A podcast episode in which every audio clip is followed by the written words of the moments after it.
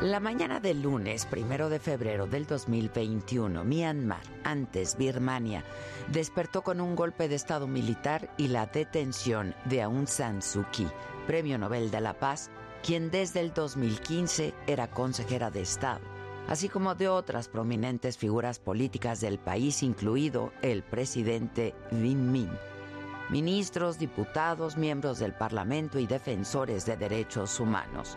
El ejército anunció que había tomado el control del país durante un año. El golpe de Estado ocurrió un día antes de que el Parlamento de Myanmar juraría a los miembros electos de los comicios generales de noviembre del 2020. La Liga Nacional para la Democracia ganó 396 de 476 escaños en el Parlamento mientras que el Partido Unión, Solidaridad y Desarrollo de los Militares obtuvo solo 33 escaños. Los militares cuestionaron los resultados, alegando que la votación había sido fraudulenta. Días antes habían advertido del intento de golpe de Estado, lo que encendió las alertas y provocó declaraciones de preocupación de países como Francia, Estados Unidos y Australia. La historia de Myanmar y de Aung San Suu Kyi están vinculadas desde 1948 cuando el país era una colonia británica conocida como Burma. Ese año el país logró independizarse del Reino Unido y uno de sus líderes más importantes fue el general Aung San, el padre de Aung San Suu Kyi. En 1962, gracias a un golpe militar, el ejército tomó el control de todas las instituciones del país y en 1974 se estableció una nueva constitución con una política muy clara de aislacionismo, por lo que terminan separándose del resto del mundo.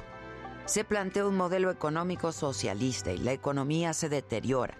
Hay problemas de corrupción y esto lleva a múltiples protestas en los ochentas. Aung San Suu Kyi se convierte en una notable activista a favor de la democracia nace políticamente el Partido Liga Nacional para la Democracia que ella encabeza. Aung San Suu Kyi fue una férrea opositora del gobierno militar. La detuvieron en múltiples ocasiones. Estuvo al menos 15 años encarcelada. En 1991, detenida, ganó el Premio Nobel de la Paz por su lucha pacífica en busca de la libertad y la democratización de Myanmar. Y por primera vez, con ella bajo arresto domiciliario, su partido logró ganar puestos en el Parlamento.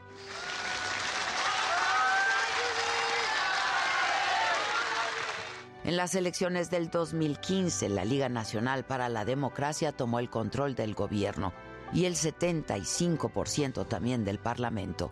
Y aunque Aung San Suu Kyi no fue la presidenta, sí era una consejera política de gran importancia.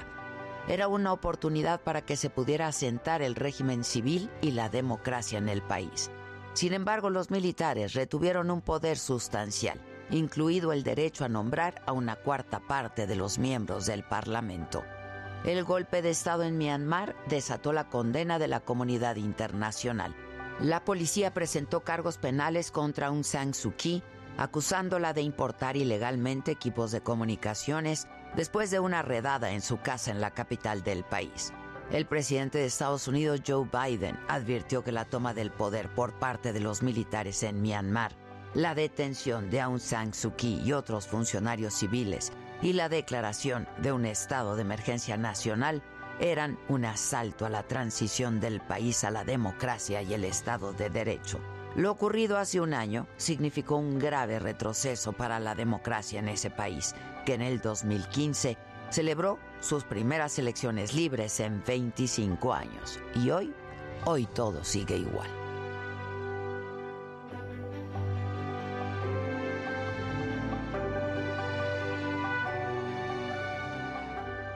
Esto es Me lo dijo Adela, yo soy Adela Micha y ya comenzamos.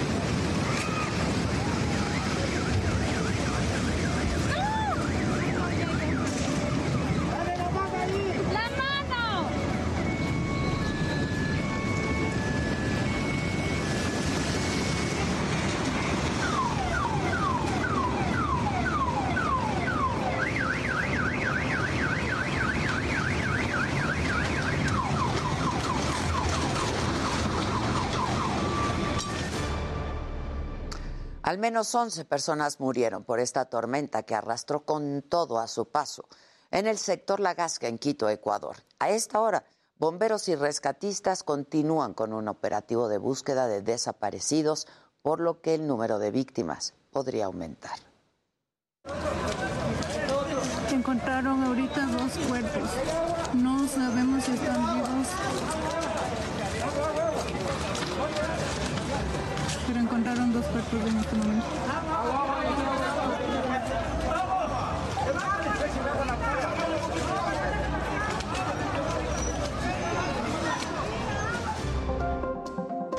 Asesinan en Zitácuaro a Roberto Toledo, colaborador del medio de comunicación Monitor Michoacán. Trabajaba en un despacho jurídico. La Fiscalía de Michoacán informó que investiga el caso con el protocolo de delitos cometidos contra la libertad de expresión. El día de hoy, finalmente, estas amenazas se cumplieron y hoy asesinaron a uno de nuestros miembros. El activista Brian Levarón denuncia al presidente por agredir a periodistas y medios de comunicación durante sus mañaneras. La estrategia que tiene el presidente no está funcionando. Si nos va a venir a decir que vamos a abrazar a los delincuentes, o acusarnos con su mamá. La Secretaría de Hacienda no le dará más dinero al INE para realizar la consulta de revocación de mandato. Dice que las prioridades son salud y seguridad. Y el consejero presidente del INE, Lorenzo Córdoba, informa que la consulta de revocación de mandato se ajustará a los recursos disponibles el proceso de revocación de mandato va a celebrarse porque se han cumplido los extremos constitucionales establecidos para que el mismo se lleve a cabo. Se van a dar a conocer nuevas imágenes del asesinato del gerente del club Mamitas Beach de Playa del Carmen, Federico Mazzoni. Los asesinos lo interceptaron en el lobby, lo llevaron al baño, ahí lo mataron. Detienen a 761 presuntos delincuentes en la Ciudad de México durante enero. La mayoría fueron por robo a transeúnte, informa el secretario de Seguridad de la capital, Omar García Harfush. En materia de homicidio doloso, es importante señalar que si comparamos los delitos registrados en el mes de enero del 2019 contra los ocurridos en el mismo mes del 2022, observamos una disminución del 67%. Ricardo Aldana, hombre muy cercano a Romero de Champs, será el próximo líder del Sindicato de Trabajadores Petroleros de la República Mexicana. Hola, ¿qué tal? Muy buenos días. Los saludo con mucho gusto. Hoy que es martes, ya es 1 de febrero, finalmente se acabó enero. Esto es Me lo dijo Adela, yo soy Adela Micha. Estas son hoy las noticias asesinaron a Roberto Toledo, colaborador del medio de comunicación Monitor Michoacán. Un comando le disparó mientras estaba en un despacho jurídico de Zitácuaro, en donde también trabajaba como auxiliar. El director del portal, Armando Linares, informó así del asesinato de su colaborador. El equipo de Monitor Michoacán ha venido sufriendo una serie de amenazas de muerte. El día de hoy, finalmente, estas amenazas se cumplieron y hoy asesinaron a uno de nuestros miembros. Solo me queda decirle a la familia de nuestro compañero que no vamos a dejar las cosas así y las vamos a llevar hasta sus últimas consecuencias. La Fiscalía de Michoacán informó en la madrugada que avanza en las investigaciones de este asesinato, uno más, el de Roberto Toledo, y dio a conocer que fueron ubicadas dos motocicletas que estarían relacionadas con el crimen. Confirmó que va a seguir la investigación con el protocolo de delitos cometidos contra la libertad de expresión. Y bueno, pese a condenar el asesinato de Roberto Toledo y reconocerlo en un primer momento como periodista, el coordinador general de comunicación social de la presidencia, Jesús Ramírez, se desdijo y aseguró que se desempeñaba como auxiliar de un despacho de abogados, lo cual es cierto, pero lo que también es cierto es que era colaborador de un medio de comunicación. Por su parte, el presidente municipal de Zitácuaro, Michoacán, Juan Antonio Ixláhuac, aseguró que van a esclarecer el homicidio de Roberto Toledo, a quien tampoco reconoció como periodista. así lo dijo, pero ¿qué más da? Para nosotros, menos la información que tenemos, es que la persona fallecida no eh, la, consideramos dentro del gremio de periodistas. Esto no significa que, por supuesto, el, el crimen tenga menor importancia. Todos los asuntos y homicidios tienen la misma importancia. El activista Brian Levarón denunció al presidente López Obrador por agredir a medios de comunicación y a periodistas durante sus mañaneras. Con esto espera que la Fiscalía General de la República le prohíba al presidente agredirlos en sus conferencias de prensa. La estrategia que tiene el presidente no está funcionando. Si nos va a venir a decir que vamos a abrazar a los delincuentes o acusarlos con su mamá, en ese caso voy yo y acuso al presidente con su mamá que deja de, amenazar a los y, de, despreciar a los periodistas. Se dieron a conocer más imágenes del ataque contra militares en Tepalcatepec, en Michoacán. En el video se ve a presuntos supuestos integrantes de la base social de la delincuencia organizada enfrentarse con elementos del ejército. Este ataque ocurrió durante el fin de semana. Diez soldados resultaron heridos y detuvieron a 15 personas que les agarremos carro que les vamos a quemar, cabrones, porque ya estuvo. Ustedes nomás están. Camínale. Camínale. no la tires, no la tires, porque vamos a quemar los carros. Con eso vamos a quemar los carros. Váyase,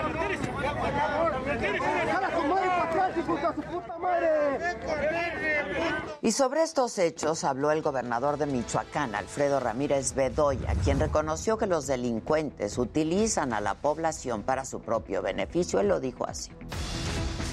El tema no es fácil, lo hemos dicho, no es un día de campo, no es un tema tranquilo. Los grupos delictivos eh, usan a la población para eh, fungir como escudo humano, para presionar a la autoridad. Y también en Michoacán, integrantes de la Coordinadora Nacional de Trabajadores de la Educación se enfrentaron con policías estatales en Uruapan. Seis elementos de seguridad resultaron heridos al impedir que los profesores bloquearan las vías del tren como protesta para exigir la contratación de los egresados de las escuelas normales. Problemas en Michoacán. Hay otros temas. Se revelaron también nuevas imágenes sobre el homicidio del gerente del club Mamitas Beach de Playa del Carmen, de Federico Mazzoni. Los asesinos resulta que lo saludaron en el lobby del lugar. Después lo llevan al baño. Ahí es donde lo mataron y luego salieron para huir en la moto, en una moto acuática. En este otro video se ve a los, asesinos ingresar al hotel en busca de Federico Mazón. Caminan por el lugar minutos antes de cometer el crimen. Y de acuerdo, ahí están las imágenes, de acuerdo con algunos reportes, la víctima ya conocía a los agresores, se saludaron de hecho.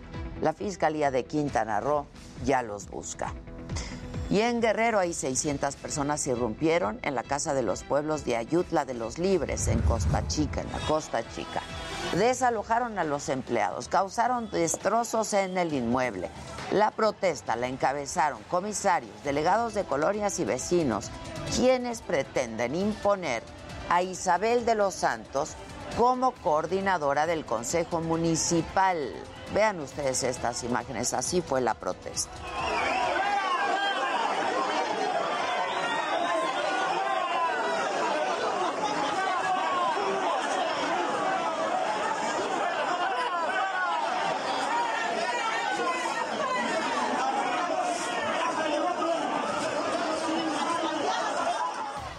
Y en Veracruz secuestraron a una comerciante en San Andrés Tuxtla. Los delincuentes se bajan de un vehículo, ingresan al establecimiento y en segundos la privaron de su libertad. La policía del estado busca a la víctima y a sus secuestradores. Aquí en la Ciudad de México, en enero, detuvieron a 761 presuntos delincuentes. El secretario de Seguridad Ciudadana de la capital, Omar García Harfush, destacó que del total de las aprehensiones, 492 fueron por robo a transeúnte, 85 por asalto con violencia a establecimientos. Así lo explicó ayer. En materia de homicidio doloso, es importante señalar que si comparamos los delitos registrados en el mes de enero del 2019 contra los ocurridos en el mismo mes del 2022, observamos una disminución del 67%, por lo que hace a detenciones durante el mes de enero por este delito de homicidio, fueron detenidas 11 personas. En otros temas, la Secretaría de Hacienda no le va a dar más recursos al Instituto Nacional Electoral para realizar la consulta de revocación de mandato. Finalmente ya les eh, respondieron, lo hicieron a través de este comunicado. Aclaran que no es viable otorgarles más dinero, ya que por el momento la salud y la seguridad son las prioridades del gobierno federal. Y previo a la determinación de la Secretaría de Hacienda, ya el consejero presidente del INE, Lorenzo Córdoba, había informado que hubo inconsistencias en el informe final sobre la verificación de las firmas para realizar la consulta de revocación de mandato. Sin embargo, reiteró que sí se va a hacer el ejercicio, con lo que tienen. Pese a las inconsistencias detectadas, el proceso de revocación de mandato va a celebrarse porque se han cumplido los extremos constitucionales establecidos para que el mismo se lleve a cabo. En ese sentido, la revocación de mandato va. Y de eso no hay duda A ver si me... Y además Lorenzo Córdoba aclaró que el INE está listo para organizar la consulta de revocación de mandato, pues con los recursos disponibles.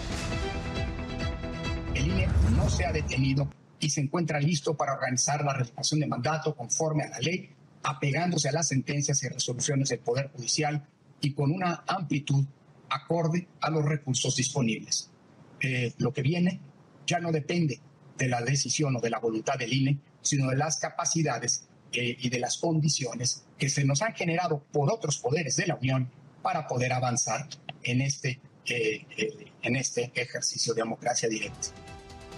Y en más información, integrantes del Sindicato de Trabajadores Petroleros de la República Mexicana eligieron a Ricardo Aldana como su nuevo secretario general, con 44 mil votos de un total de 63 mil 700, obtuvo el triunfo en una votación que se hizo de manera electrónica. Ricardo Aldana es ingeniero electromecánico, tiene 68 años de edad y pues lo que es más importante es que es uno de los hombres más cercanos a Carlos Romero de Champs. Ha sido senador y diputado Además, se vio involucrado en el escándalo por el desvío de fondos desde el sindicato petrolero hacia la campaña presidencial de Francisco Labastida en el 2000, mejor conocido como el Pemex Gate. Tengo más información del Instituto Politécnico Nacional. Retomó sus actividades presenciales. Todos los alumnos, maestros y personal de los planteles tienen que respetar todas las medidas sanitarias y el reporte es de Verónica Macías.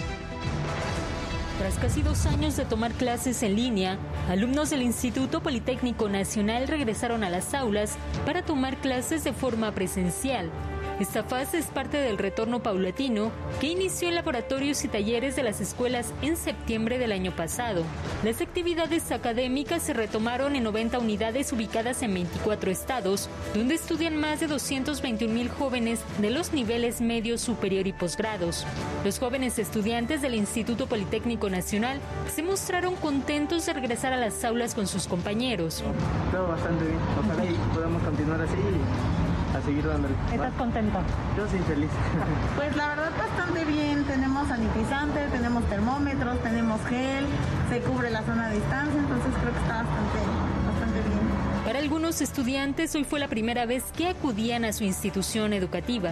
Bueno, es la primera vez que vengo, es el segundo semestre apenas en España y pues estoy teniendo incluso cómo llegar. ¿Te sientes contento? Sí, bueno, es más que nada una experiencia nueva, eh, mi parecer, y Todos los estudiantes portaban cubrebocas y al interior de las instalaciones se les tomaba la temperatura y se les proporcionaba gel antibacterial. El Instituto Politécnico Nacional ha pedido a los jóvenes retornar a los planteles donde aseguró se implementan las medidas sanitarias y el protocolo para la prevención y manejo de posibles contagios en sus instalaciones. El Instituto Politécnico Nacional cuenta con 221 mil estudiantes, 16 mil docentes y más de 9 mil trabajadores de apoyo y asistencia a la educación. Para Me lo dijo Adela, Verónica Macías, Heraldo Televisión. Y vamos justo a los datos de la pandemia. La Secretaría de Salud reportó 12.521 nuevos contagios, 198 muertes. Esto suma un total de 306.091 fallecimientos de acuerdo a los datos reportados por la Secretaría de Salud. Los contagios bajaron en el comparativo semanal, cayeron 30.2% con respecto a los casi 18 mil casos reportados el lunes de la semana pasada, pero las muertes incrementaron eh, casi un 68% respecto a las registradas también la semana anterior. Anoche, anoche la diócesis de Ecatepec informó que murió el obispo emérito, Onésimo Cepeda, quien fue hospitalizado por COVID-19 hace unas semanas. Onésimo Cepeda permaneció en la diócesis de Ecatepec durante 26 años. Ayer murió.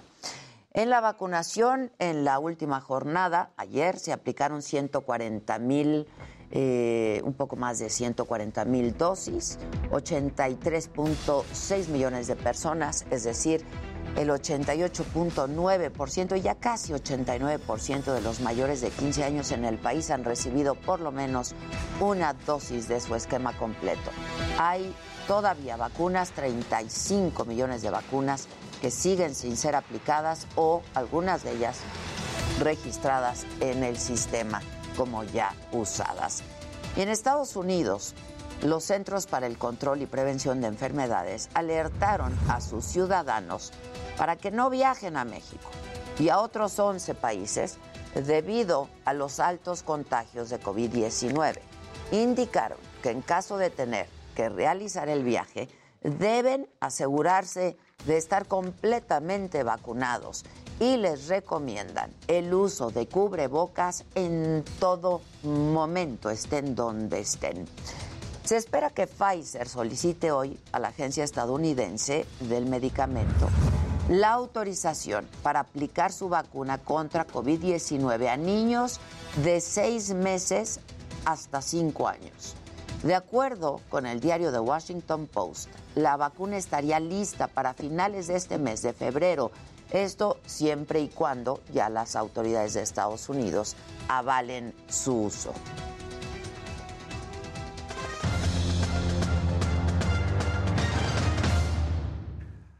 Hola, de qué gusto saludarte. Muy buenos días. Pues arrancamos las noticias Hace prácticamente 40 minutos, Tom Brady pone un tweet, pone también en Instagram, pone en todas sus redes sociales y ahora sí es oficial. Se retira el mariscal de campo más ganador de todos los tiempos. Pues ya era de esperarse. Ya era de esperarse. Ya se decía mucho. Ya. Exactamente. Pone ahí, estaremos mostrando las imágenes que pone. Al final se termina despidiendo en portugués.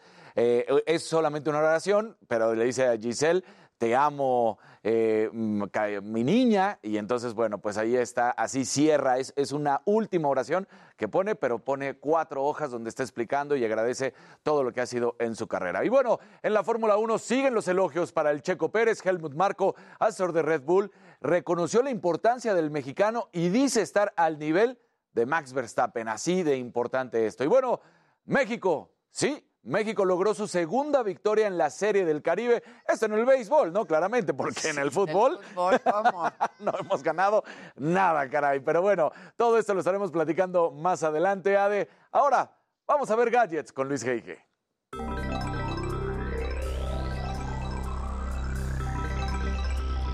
Muy buenos días y bueno, de acuerdo a la Coparmex, durante el 2021, cada hora una empresa o ciudadano fue víctima de extorsión telefónica en México. Según dicen, el delito de extorsión creció 12.3% en el 2021. En total, 9.407 víctimas. La verdad es que está muy, muy fuerte todo esto. Y bueno, pensé que ya lo habían hecho, pero no. BlackBerry está por vender sus patentes relacionadas con dispositivos móviles, mensajería y redes inalámbricas. Le van a pagar 600 millones de dólares. Finalmente, Meta dio a conocer novedades en los avatares 3D para hacerlos más expresivos, personalizables y diversos. Ahora incluyen nuevas formas faciales e incluso dispositivos de asistencia para personas con discapacidad. Pero bueno, estimado Jimmy, ¿tú a quién traes? Entre piernas.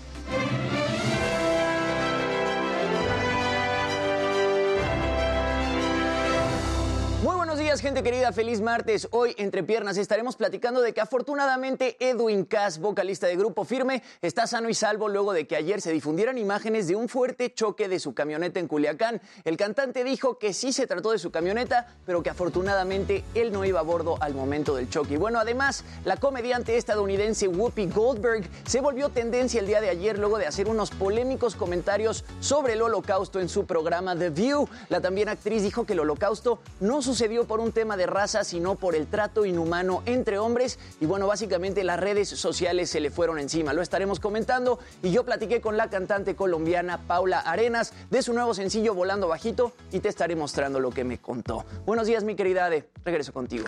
Muchas gracias, Jimmy. Vamos a hacer una pausa y regresamos rapidísimo con los detalles de deportes, espectáculos, tecnología y lo macabrón a quien me lo dijo Adela. No se vayan. Seguimos transmitiendo incluso en cortes comerciales por nuestra plataforma de la saga en Facebook y en YouTube. Volvemos.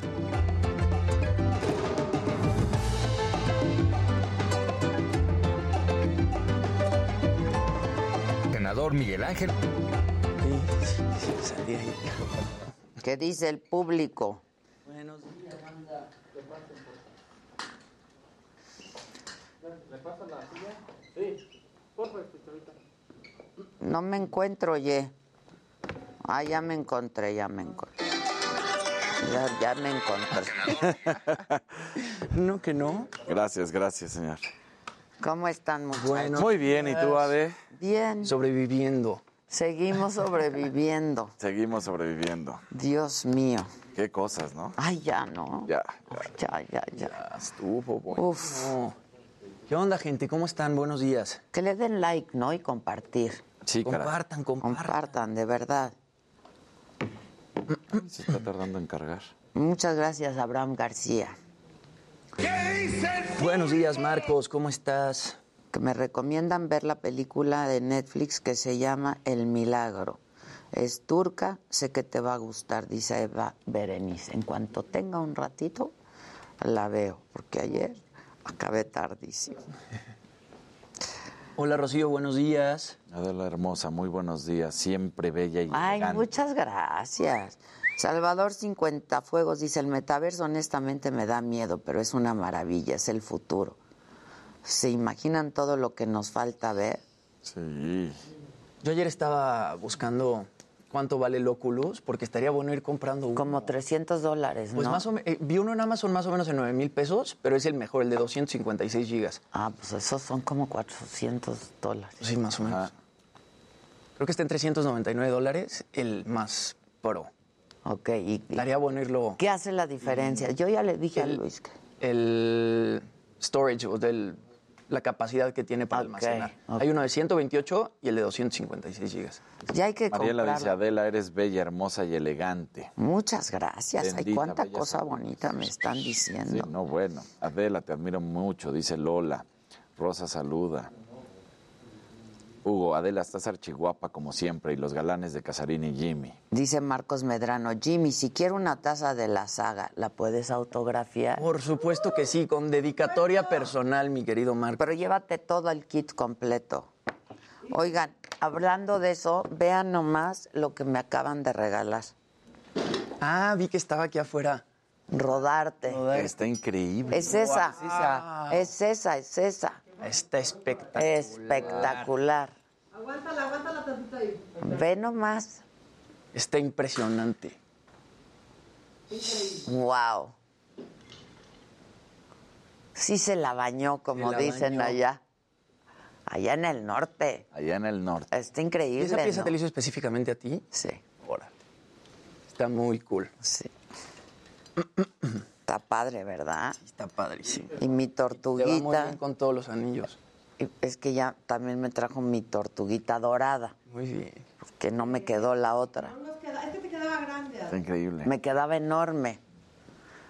¿Y quieren ver más? Me trajo harto ver. Sí, claro. Rodarte, te amo. Este, ¿me pasan mis cosas? ¿Qué más trajo? Harta cosa. Me este trajo un mundo padrísimo, ese.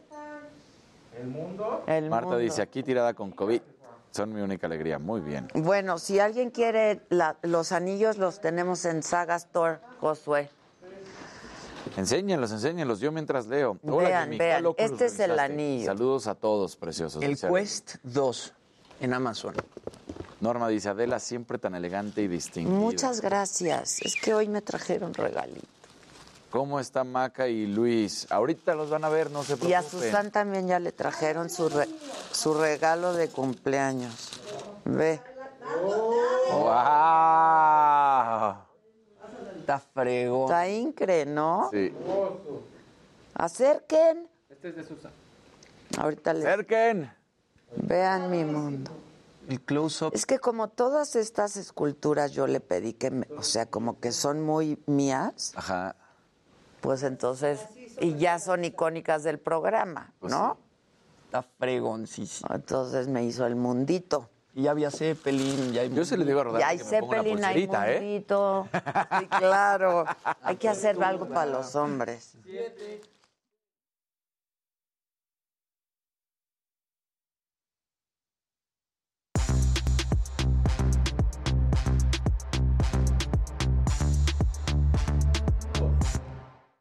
Ese está Oh. poca madre. El culebrón. Perdón, es que para quienes nos siguen en tele, en el corte estaba yo enseñando, este, en la transmisión de la saga por Facebook y YouTube, estos regalitos que me trajeron el día de hoy, que son, esta pieza es impresionante, ¿no? Sí.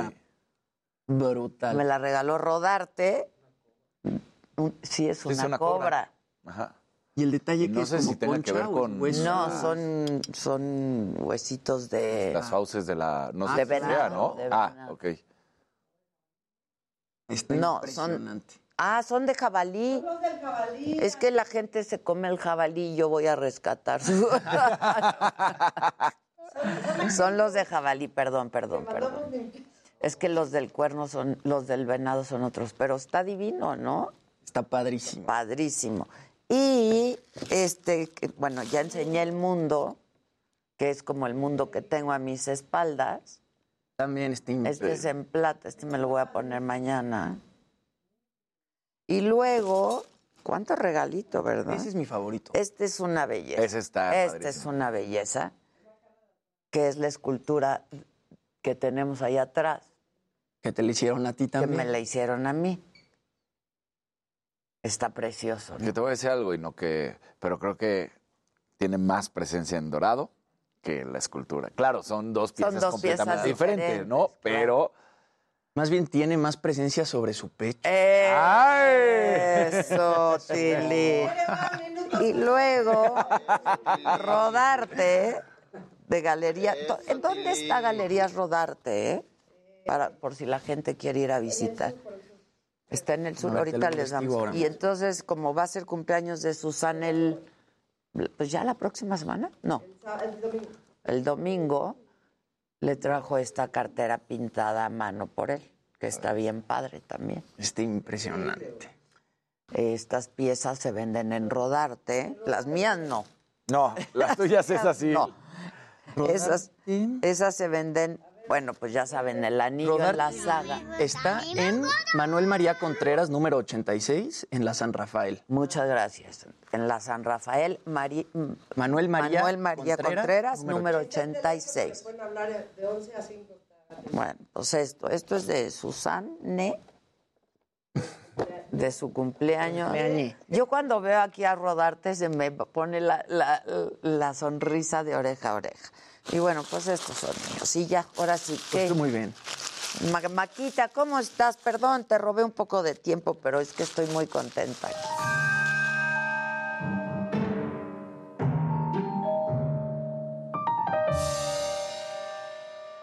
Pero yo estoy muy feliz viendo que el arete, que la cartera, que el colguije. ¿Qué tal el O sea, colguije? yo iba a decir como, está padrísimo, yo iba a decir como el presidente ayer, al parecer la señora tiene dinero. Al parecer, al parecer. Oye, o, o como dijo hoy, cuando despertó estaba muerto. o despertó. Exactamente. O sea, no. Cuando despertó Es que estaba despertó muerto. muerto. Es que despertó. Es que fue al tercer día, ¿no? Exacto, exacto, exacto. Exacto, exacto. Viene mamáquita. Pues por fin llegó febrero. Por Sí, fin llegó febrero caray. Porque enero se sintió más o menos así y gracias por, por esta joyita que me mandaste en la madrugada. Sí, sí, fue en la madrugada, fue en la La madrugada. vi, la vi en tiempo real. Beso. Wow. Ay. ¡Ay!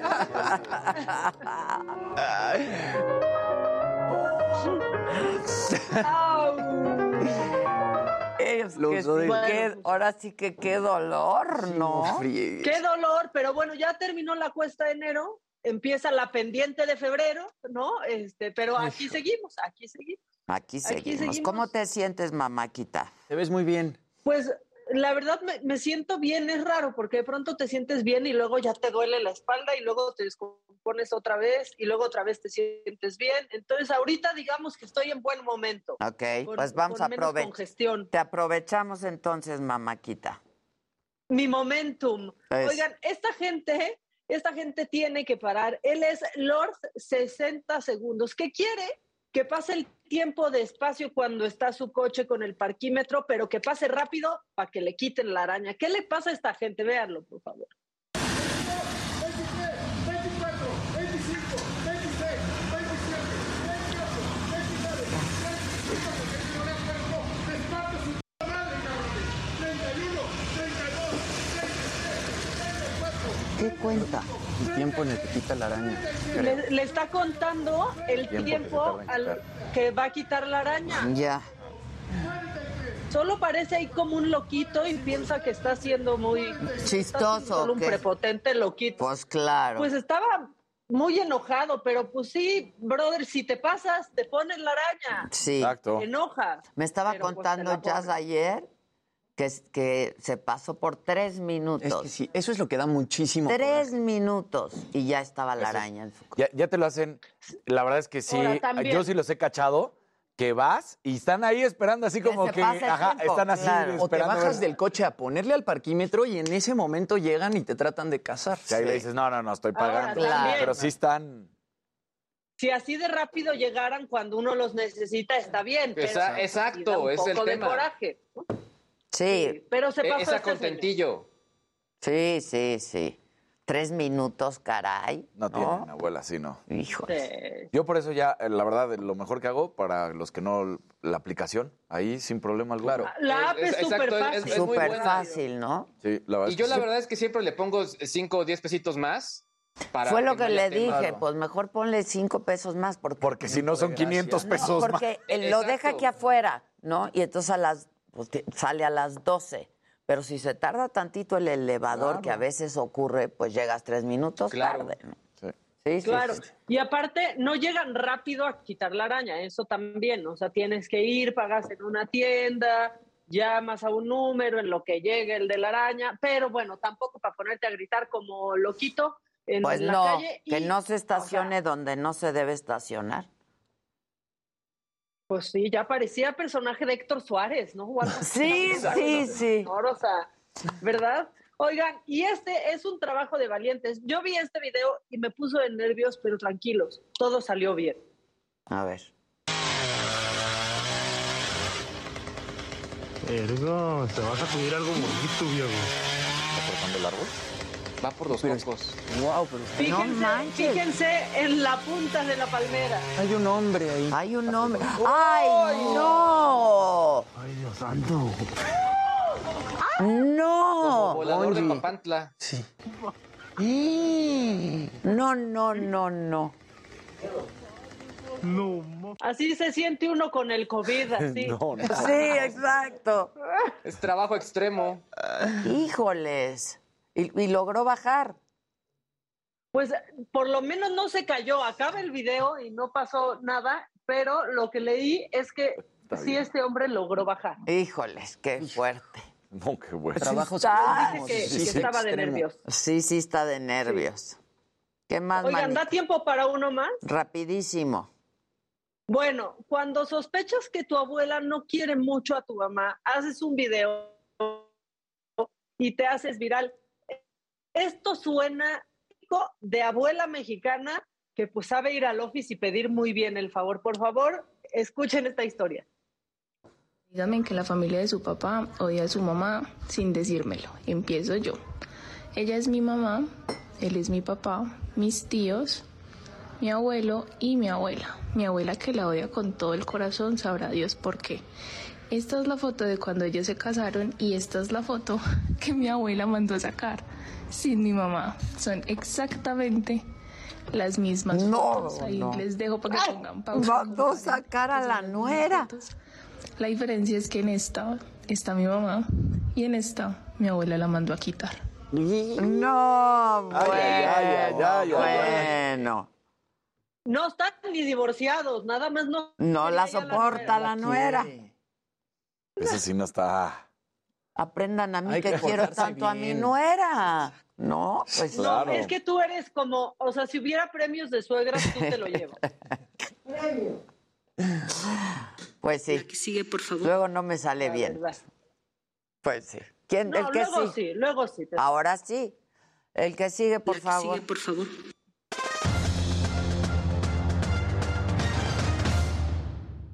Ahorita vamos con Tom Brady, pero Valeria Bolaños es una mexicana que puso el nombre de México muy en alto. Ganó la medalla de oro en un torneo realizado por la Asociación Mundial de Organizaciones de Kickboxing y Antonio Nistro nos tiene la historia.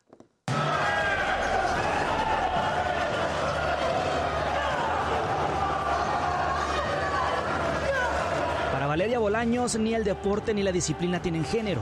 Con esta frase como estandarte, la deportista y estudiante de la carrera Estrategia y Transformación de Negocios en el TEC de Monterrey Campus Santa Fe, logró la medalla de oro en el torneo Waco Senior and Master World Championship 2021 celebrado en Italia y organizado por la Asociación Mundial de Organizaciones de Kickboxing. Eh, yo competí contra 13 países eh, y yo gané y quedó en segundo Ucrania y en tercero Rusia.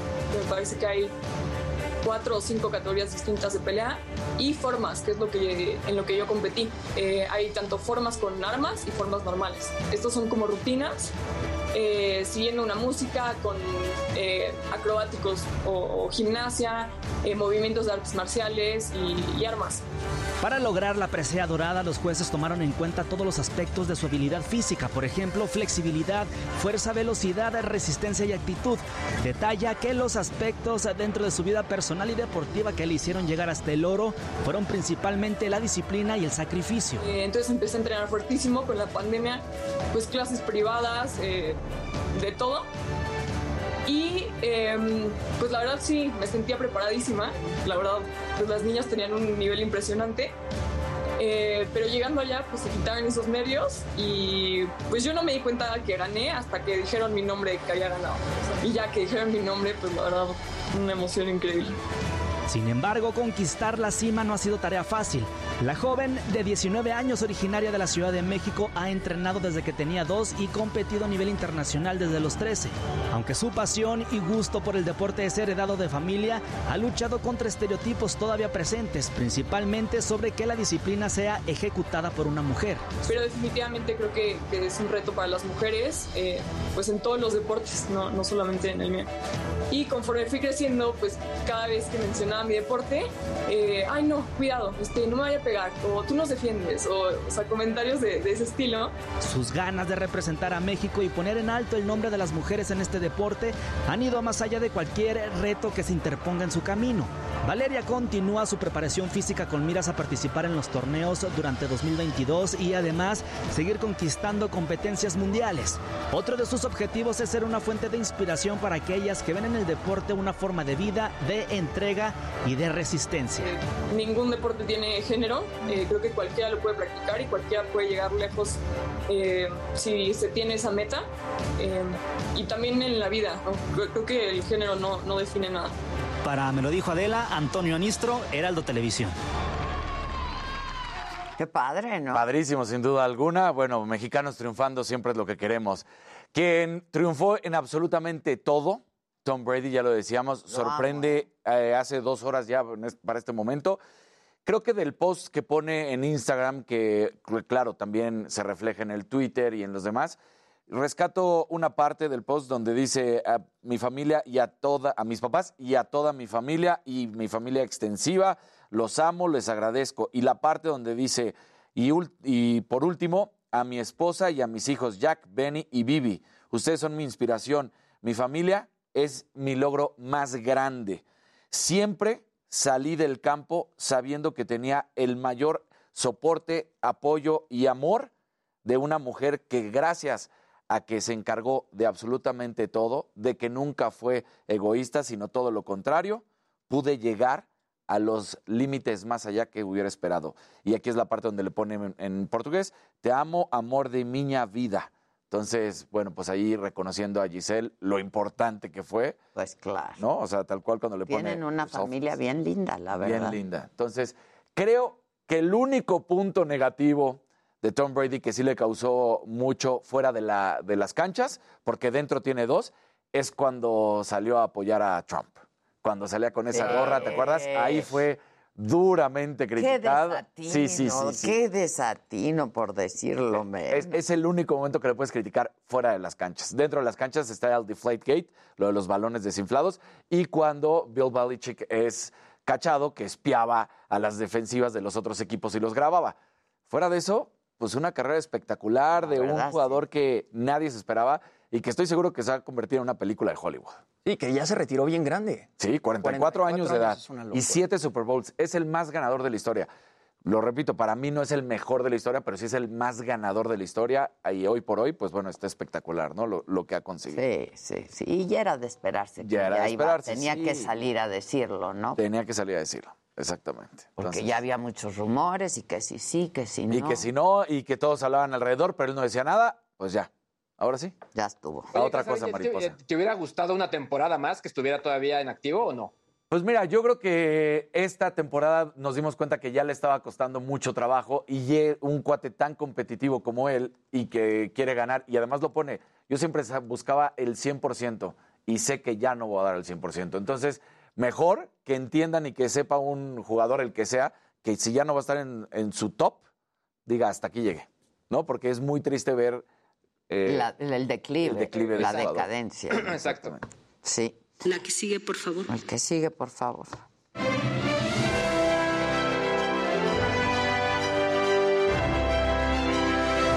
Muy buenos días, gente querida. Buenos días, Dani. Buenos días. Hola, Hola, Gracias, Jimmy. buenos días. Buenos días, Luisito. Buenos días, Maquita. Antes que nada, te mandaron un regalito Natalia Jiménez. Sacó Ay, mi niña, México de mi corazón, volumen 2. Lo estuve escuchando en la mañana y me dieron ganas de echarle tequila mi café. No lo hice porque teníamos que estar por aquí. Ay, qué Pero padre. Muchas gracias. Este disco increíble, este, trae rancheras, trae mariachi, colaboración con la banda MS, con Jos Favela. ¿Te lo dedicó? ¿Me lo dedicó? Sí, el librito está dedicado. Es mejor. Antes de ti nada tiene sentido. Acá. No nos vayan a... Merengues. Ay, mira. Ay, qué bonito, te quiero mucho. Me, me voy a reservar el final, pero dice, querida Adela, espero que disfrutes este álbum con bastante agüita de Oaxaca. Gracias por tu apoyo siempre. Y continúa ahí. Eso es, pues, es personal. para mí. Muchas gracias. Te va a gustar gracias. mucho. Te va a gustar mucho. Ay, lo voy a escuchar hoy. Bueno, eh, ayer eh, la comediante americana Whoopi Goldberg se hizo tendencia en todas las redes sociales, se hizo tendencia en Twitter, y es que hizo un comentario muy polémico en su programa The View, justamente hablando sobre el holocausto. Vamos a escuchar lo que dijo. No. No.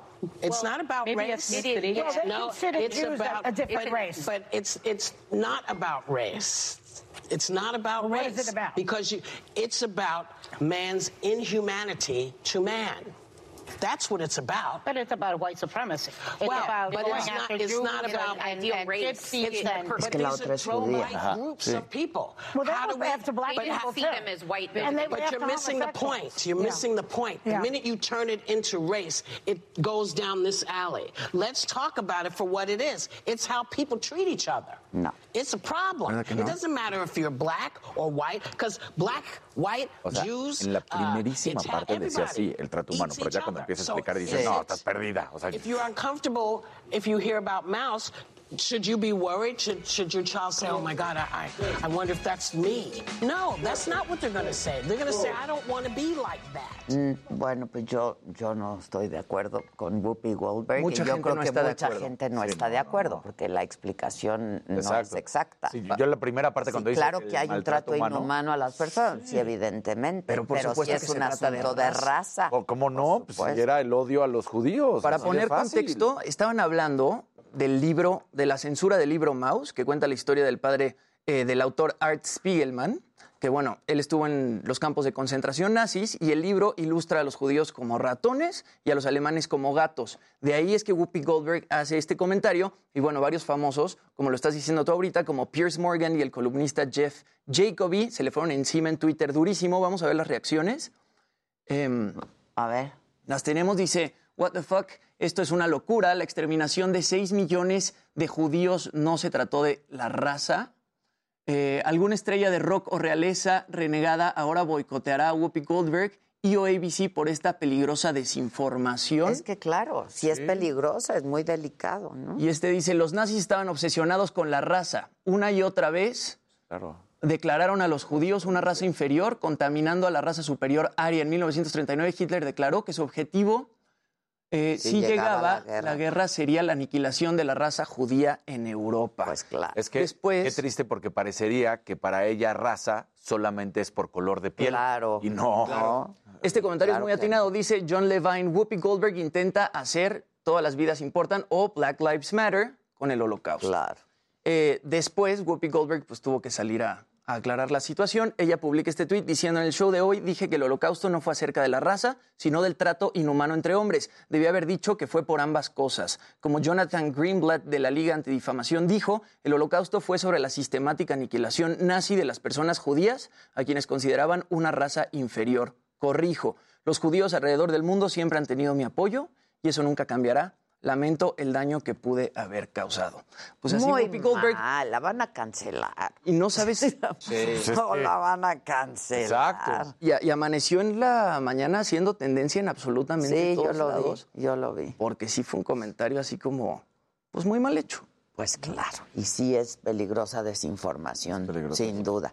Y en la mesa hay una mujer judía, Exacto. ¿no? Entonces, pues es cuando se viene el debate.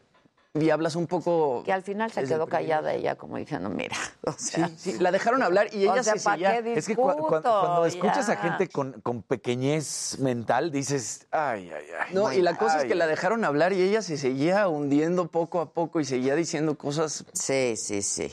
¿no? Que el- Pero entonces es ni siquiera nunca haber leído sola. lo que buscaba Hitler, que estaba buscando estos hombres de ojo Claro, azul, raza güeros, pura. raza La- pura. Eso la es lo que él raza quería. pura, sí. por favor. Levanta el evento, Luis. Venga, Ceci, sigue, venga. por favor. Vamos.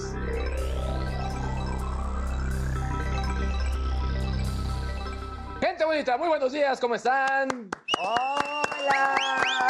Es martes, es martes. Oigan, me- esta nota me gustó porque la verdad es que, pues sí, o sea, creo que varios utilizamos BlackBerry en su momento, ¿no? Eh, Todos, y, fue como Todos, nuestra primera sí. incursión en los smartphones. Sí, Claro. sí. Y apenas, justo ayer se dio la noticia que van a vender ya los derechos de licencia, pues de varios elementos de, de- de sus patentes, o sea, mensajería instantánea, dispositivos, etcétera, etcétera, etcétera. Por ahí les compartí eh, en la mañana, bueno, eh, ojalá puedan pasar el gráfico de cómo fue la evolución de BlackBerry en el mercado, que, sí- que nunca estuvo en el top one, o sea, nunca fue número uno, pero sí estuvo en los primeros 10 lugares, convirtiéndose en una de las compañías más importantes, sobre todo para trabajar tecnología eh, con, con negocios. En total, le van a pagar por sus patentes 600 millones de dólares y quien le va a pagar es, pues básicamente es una compañía que pues eh, se llama Catapult eh, IP Innovations y que se encarga de adquirir patentes. Ese no es el cuadro, pero bueno, ojalá que al rato puedan pasar es- ese gráfico que está bastante, bastante bueno. Eh, y ahora, punto importante, apenas el 3 de enero pasado, los equipos con sistema operativo BlackBerry dejaron de funcionar.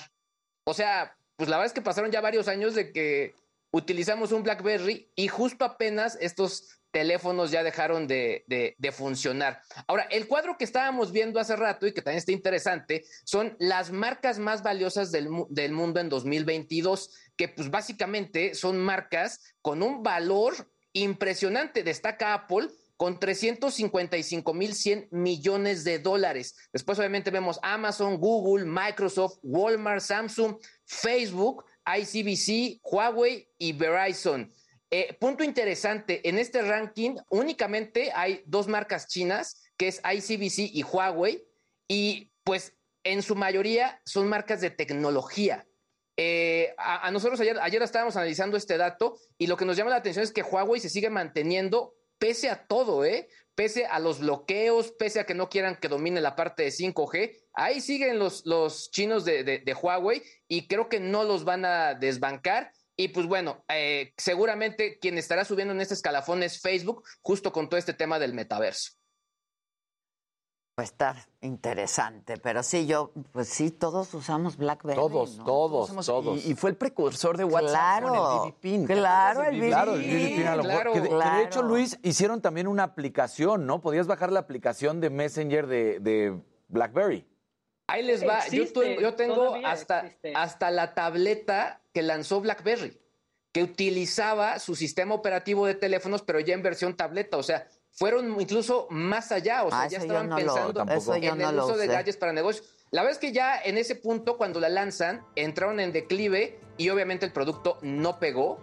Pero iban pues con todo y al final creo que lo que no terminó de funcionar fue el sistema operativo porque no le permitió a los desarrolladores ser tan creativos como pues sí lo podían ser con, con un sistema operativo como iOS con, con los la Porque además no había nada de inseguridad, creo que ni todavía, como el Messenger de BlackBerry, ¿no? O sea, ese sí era inquebrantable.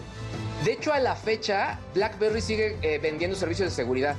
O sea, como consultores. Ya. Incluso eso, esa parte no entra en patente. O sea, no entra en- en- dentro de la venta, sino que únicamente eh, pues es como la parte de los dispositivos, la mensajería, pero la parte de seguridad ellos siguen ofreciéndola como un Ahí empezamos a ser presos Sí. de esto, Exacto. ¿no? Exacto. Porque justo BlackBerry es esta pelota que le la, la pelota Ajá. negra con cadenas que le ponen a los grillete. presos, como el grillete. Y- Totalmente. Y ahí O nos sea, hicimos empezó. presos de la mensajería Sí, o sea, con el yo- yo la BB verdad- Pin. Y, y además, pues fueron los primeros que antes de las palomitas azules, que ya te decían si te habían leído el mensaje, ¿no? Y podías mandar voz para decir, Exacto. oye, Ah, léeme. Claro. Eh, eh, Era la verdad es que bastante, bastante interesante. Y estamos hablando que tampoco no pasó tanto. O sea, cuando BlackBerry empezó con todo esto, estamos hablando que fue por ahí de los 2000 y se ubicaron muy, de una manera muy, muy fuerte. Sí. Y en ese camino ya estamos diciendo que desbancaron a Palm, que Pa- Palm también iban muy bien, que estamos hablando ya de difuntos. Y bueno, BlackBerry, pues al final, aunque han vendido la marca y han tratado de sacar dispositivos con Android, no, ya no es lo mismo. Y Ya Samsung al final, pues sí, creo que les arrebató el mercado a todos, incluida Nokia. Sí, sin duda. Bueno, pues vamos a hacer una pausa y regresamos con mucho más esta mañana aquí en Me lo dijo Adela. No se vayan.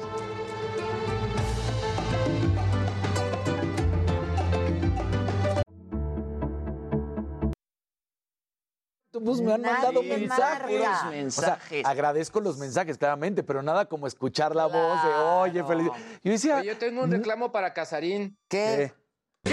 que No saco. Ah, sí. Ah, sí, cierto.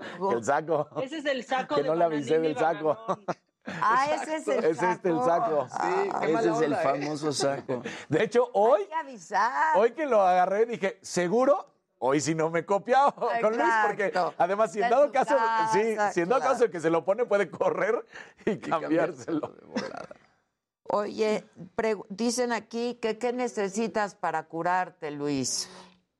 ¿Qué necesito para qué, perdón? Para curarte. ¿De COVID o cosa? Sí, que qué. O sea, en pocas palabras, te quieren ir a que curar. ¿Cómo te Sí. consienten? Muy bien. Te quieren ir a poner Big Vaporrub en tu Exacto. pechito. Exacto, ya, ya entendí que es, es Arturo, ¿qué onda? Te quieren dar una, una frotadita. Álvarez dos Santos Nena dice, mi BlackBerry hermosa, y era Nextel, ambas empresas extintas. Sí. Yo con una Blackberry casi mato a un compañero. Correr. ¿Cómo pasó? Un gran error. A radio. Pues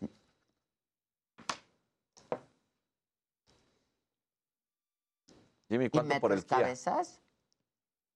Te escriben. Pues sí, porque hay gente que Kia. se suma. Pues no sé, ahí está el chat. ¿Ok? Yo qué sé. ¿Cuál Kia, Eddie? Exacto. Cuéntame.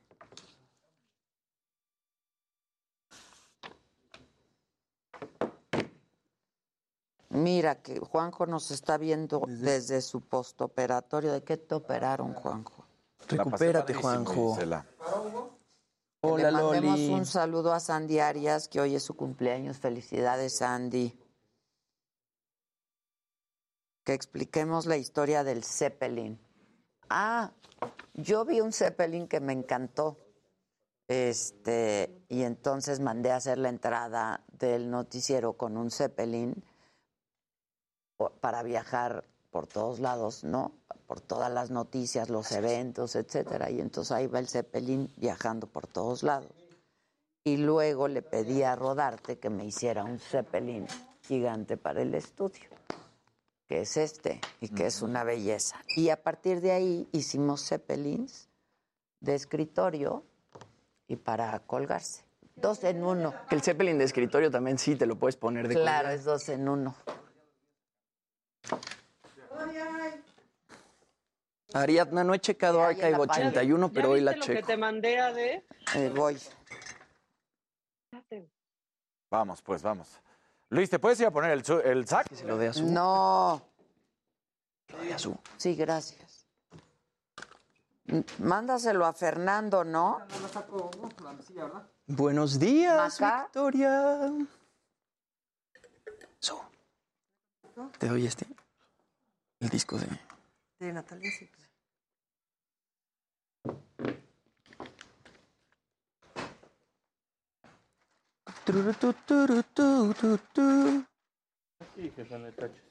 Gracias. ¿Me podrían bajar el pantalón alguien? Es que se trepa.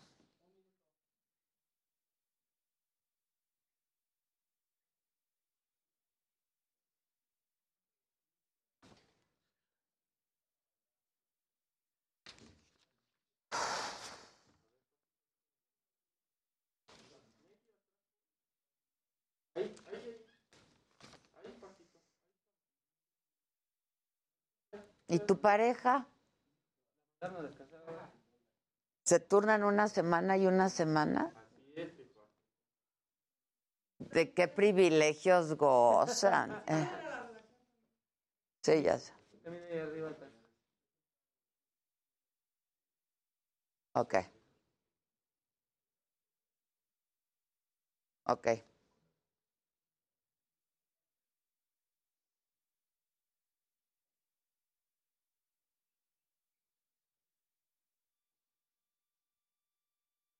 Es que estaba leyendo el documento de la Secretaría de Hacienda al INE, que no acabé, porque leí por ahí que estaba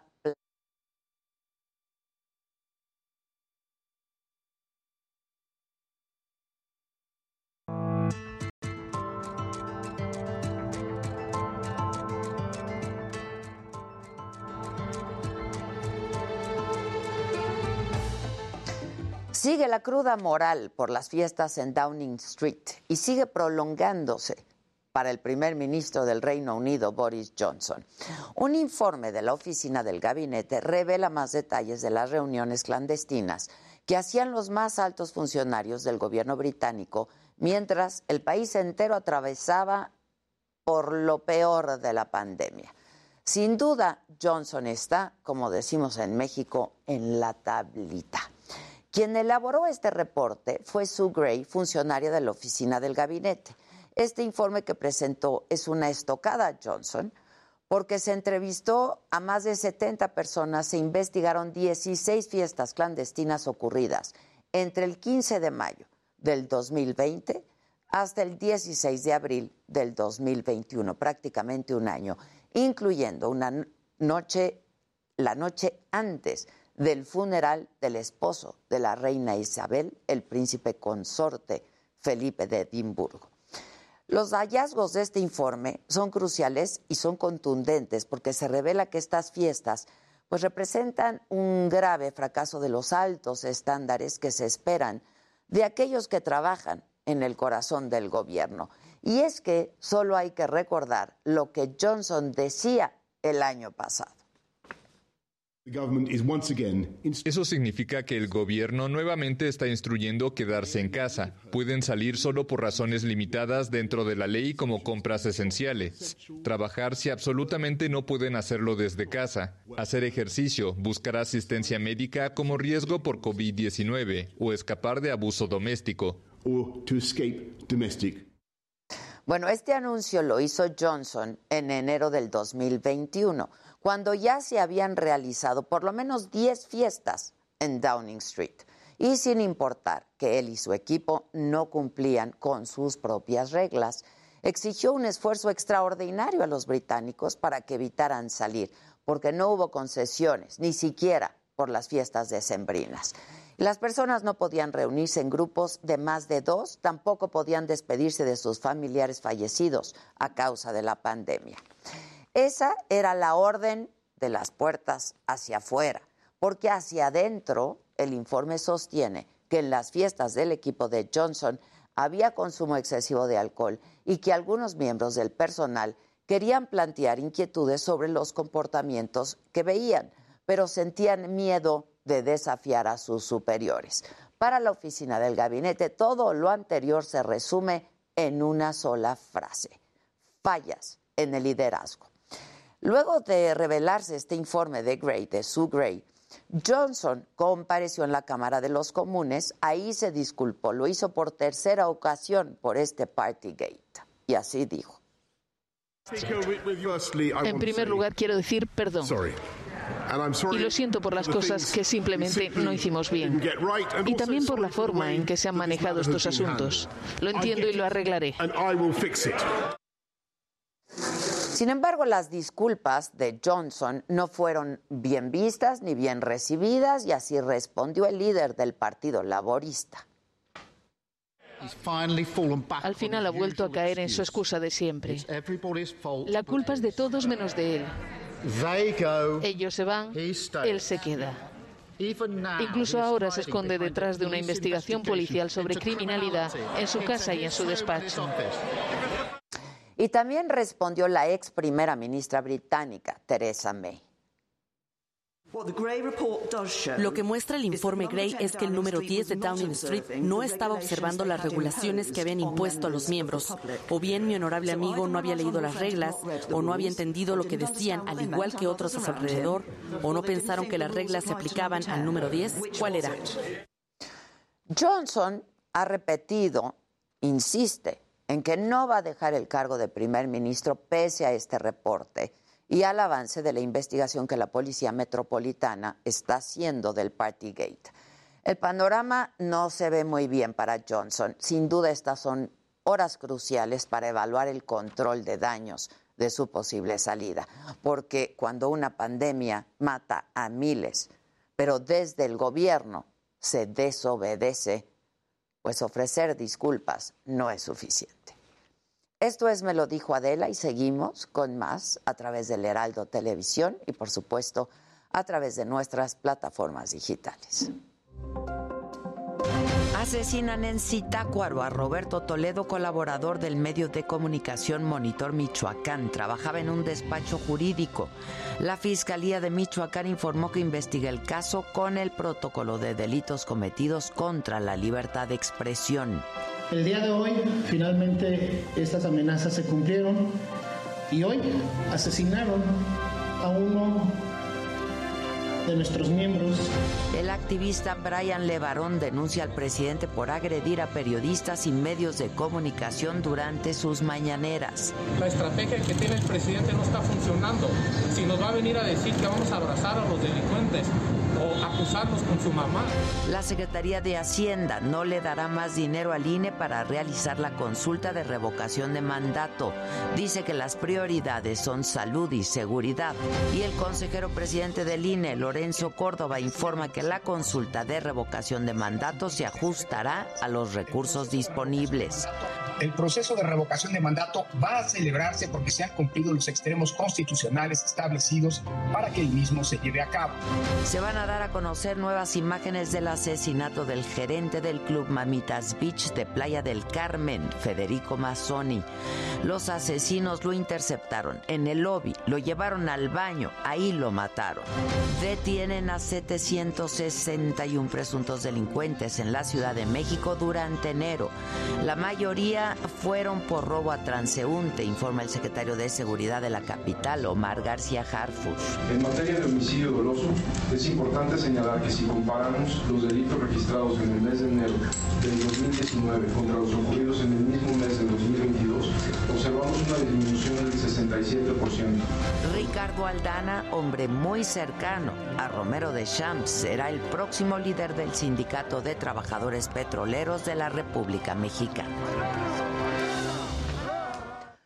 Hoy en la mañanera y sobre la polémica postulación de Pedro Salmerón como embajador de México en Panamá, el historiador declinó al cargo de representar a México en el extranjero. Esto lo reveló hace unos minutos el presidente. Dijo incluso que recibió una carta de la Cancillería panameña en donde se inconforma con la propuesta del gobierno federal, esta famosa carta de la que hablamos hace unos días. En lugar de Salmerón quedará la senadora suplente Jesús Rodríguez como embajadora de México en Panamá. Como si fuese la Santa Inquisición, la ministra o canciller de Panamá se inconformó que porque este, estaban en desacuerdo en el ITAM. El martes del pulso de la salud, la cuarta ola de COVID-19 entró en fase de descenso, así lo aseguró quien cree, el subsecretario Hugo López Gatel.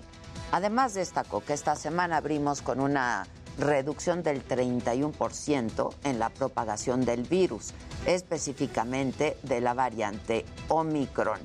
Esto, pues sin hacer pruebas suficientes, ¿no? Así lo dijo.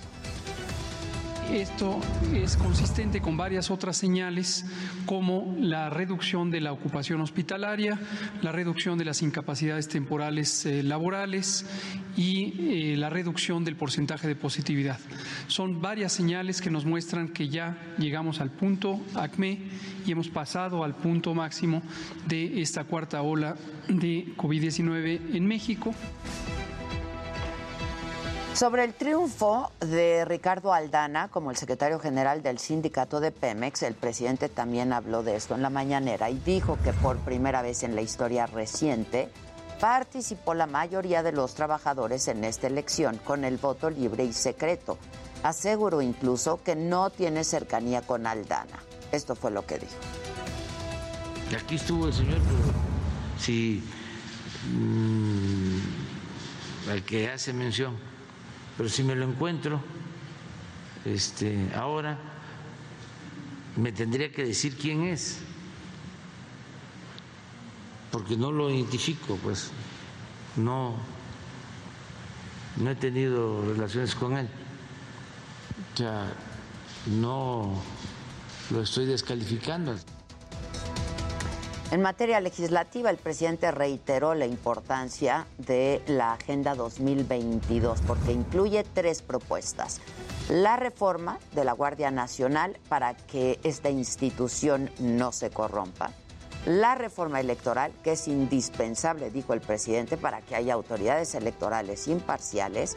Y la reforma eléctrica para rescatar a la Comisión Federal de Electricidad. Y esto dijo sobre esta última iniciativa va a estar muy este, buena la polémica, cómo van a votar los diputados la reforma eléctrica, si van a votar a favor de la Comisión Federal de Electricidad, del servicio público, o van a votar a favor de Iberdrola y de las empresas particulares. Vamos ahora con mi compañero Francisco Nieto con más información de lo ocurrido en la mañanera. Él sigue en Palacio Nacional. Paco, ¿cómo estás? Buen día. ¿Qué tal, Adela? Muy buenos días. Pues hoy fue una mañanera nuevamente muy larga, casi está concluyendo esta mañanera donde el presidente López Obrador pidió a la Fiscalía General de la República, específicamente a su, titular Alejandro Gertz Manero, que envíe al INE el expediente completo de su hermano Pío López Obrador. Explicó que hace unos días el secretario de Gobernación pues le informó que el fiscal eh, pues estaba pidiendo eh, informando que no podía enviar el expediente como lo estaba solicitando el INE y bueno pues la instrucción por parte del presidente es que se enviara al, Instituto Nacional Electoral como lo estaba pidiendo el INE explicó que pues es necesario que se den todas las investigaciones necesarias y que resulte y a quien resulte culpable pues que sea castigado insistió en el tema de la de cero impunidad y que pues que no se tarden rápido estas investigaciones, que no se tarden mucho estas investigaciones. Hay que recordar que a su hermano se le vio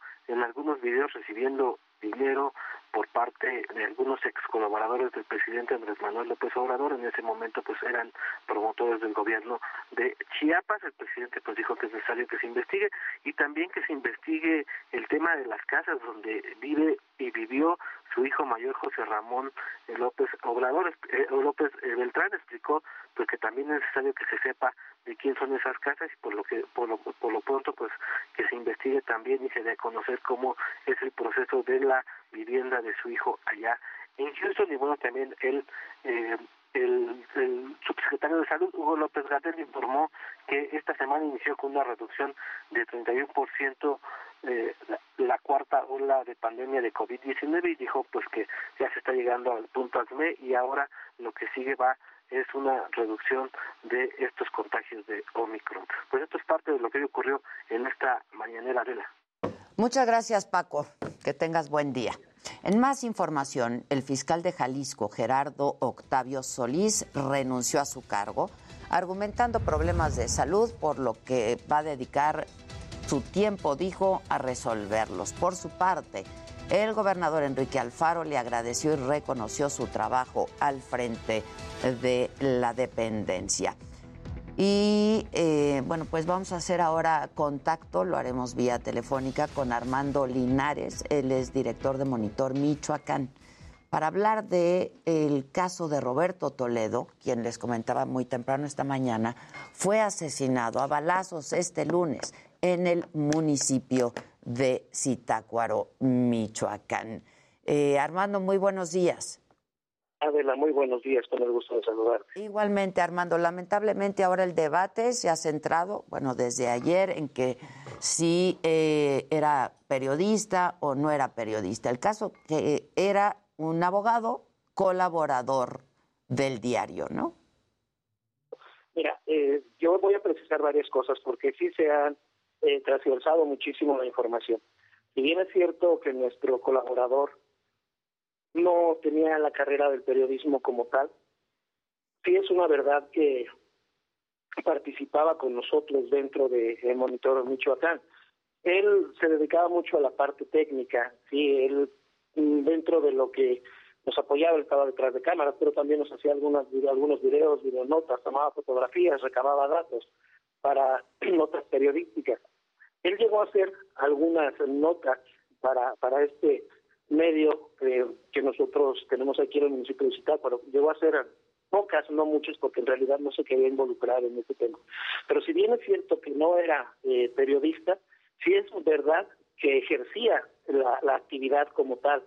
Nosotros hemos sido muy claros, Adela, en decir desde un principio, desde eh, que hicimos nuestra primera transmisión para dar a conocer este lamentable suceso, que era colaborador de nosotros, nunca lo, lo mencionamos como un periodista.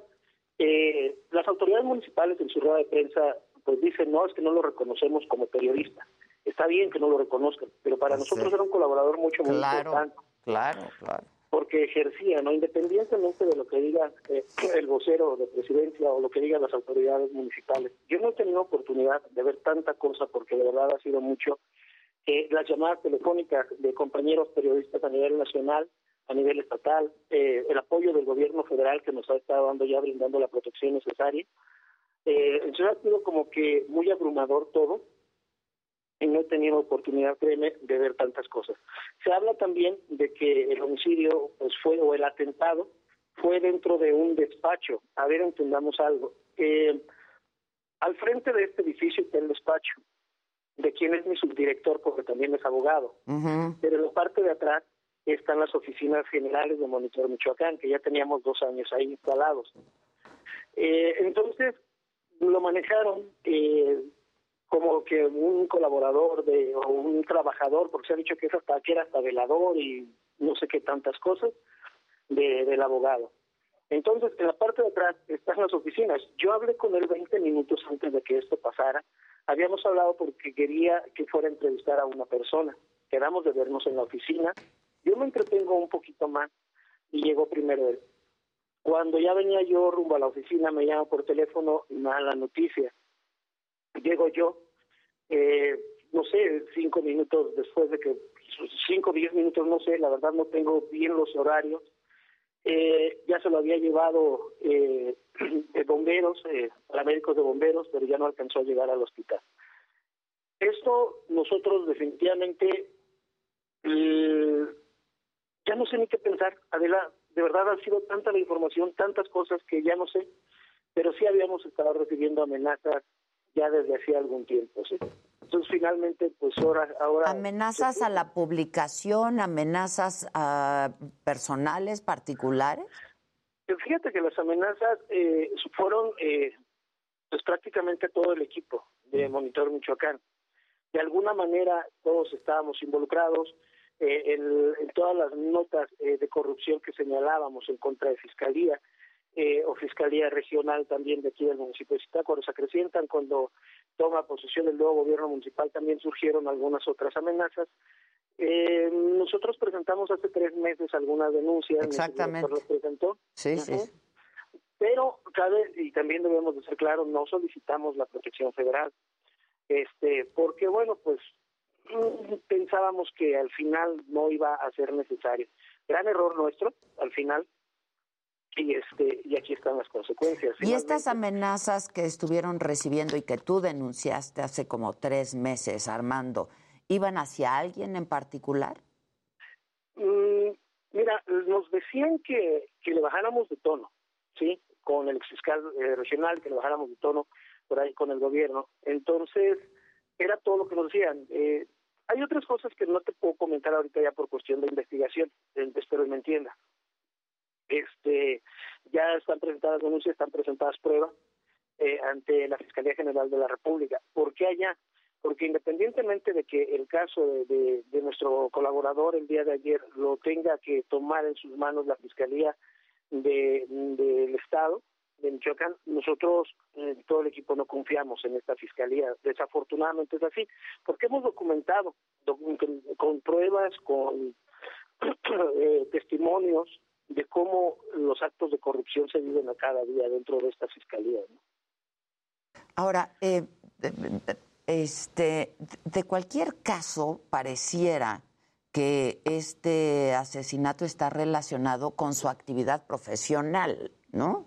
El, eh, el gobernador de Michoacán, eh, Alfredo Ramírez Bedoya, lo he escuchado en algunas entrevistas decir que el asesinato está más relacionado con su em, desempeño profesional como abogado que como colaborador de Monitor Michoacán.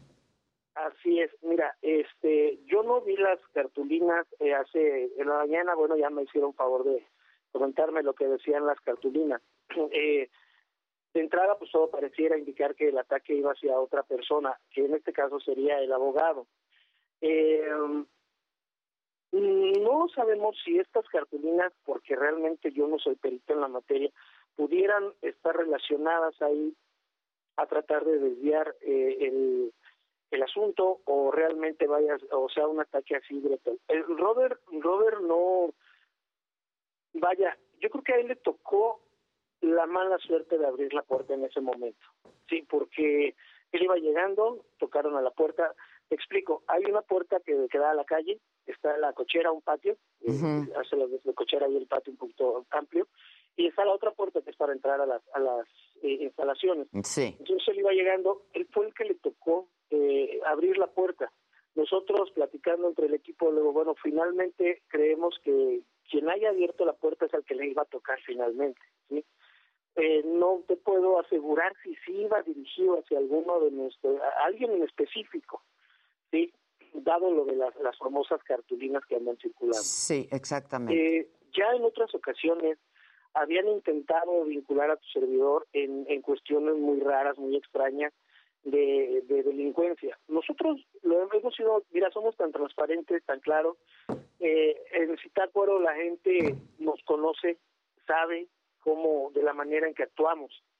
Entonces nosotros siempre hemos desmentido esa parte, pero sí queda claro que de alguna manera ha sido un conjunto de todo, ¿no? puede ser eh, la labor periodística de, de señalar actos de corrupción, puede ser algún tema con mi subdirector que desempeña su profesión como abogado, no lo sé. Ya serán las autoridades quien tengan que ir definiendo e investigando esa parte. Ahora, eh, ¿ustedes piensan tomar alguna medida de protección?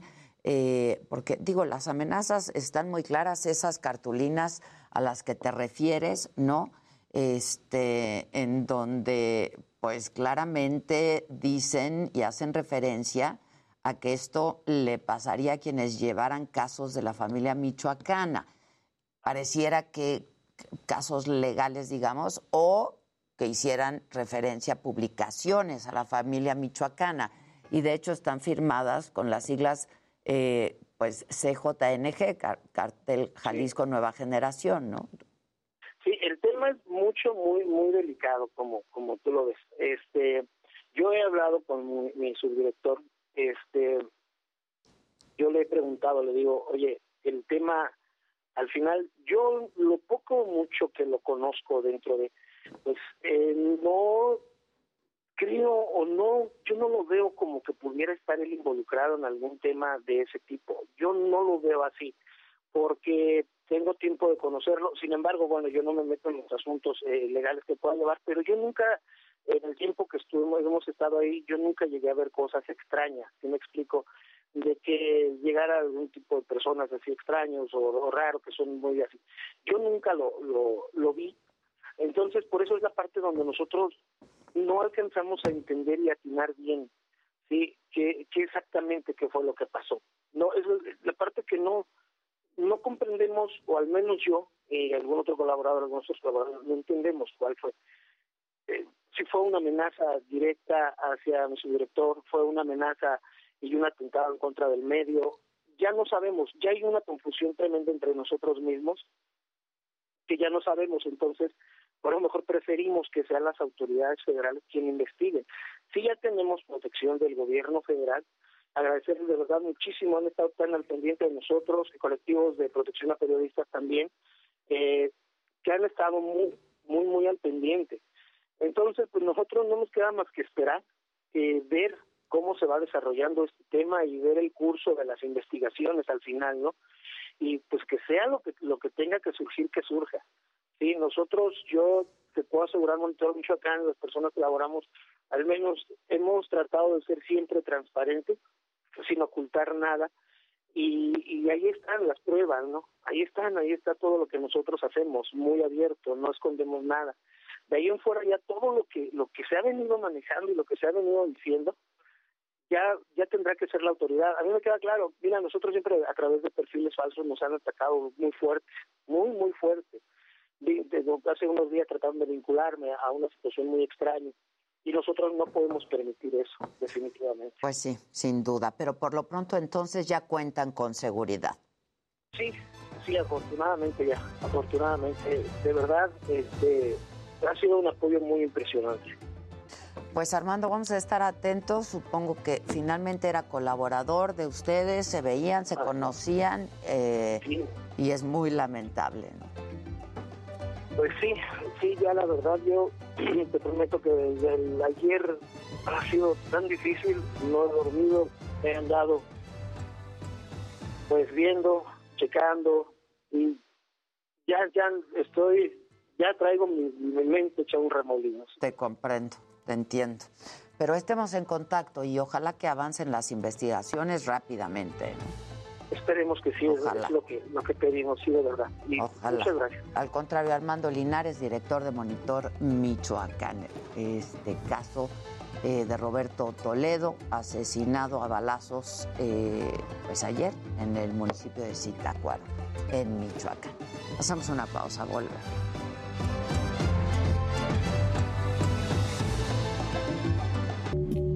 Los viernes son de consulta, son de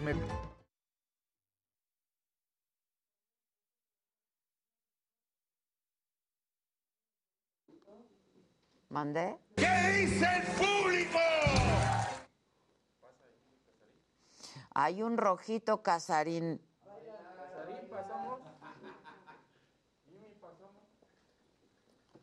Hay un rojito casarín.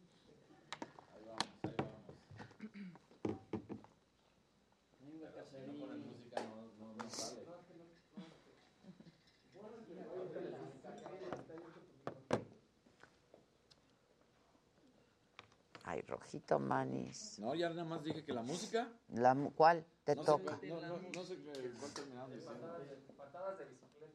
No, ese, ese es Jimmy. Las patadas de bicicleta son de Jimmy. Es con el amarillito nada más.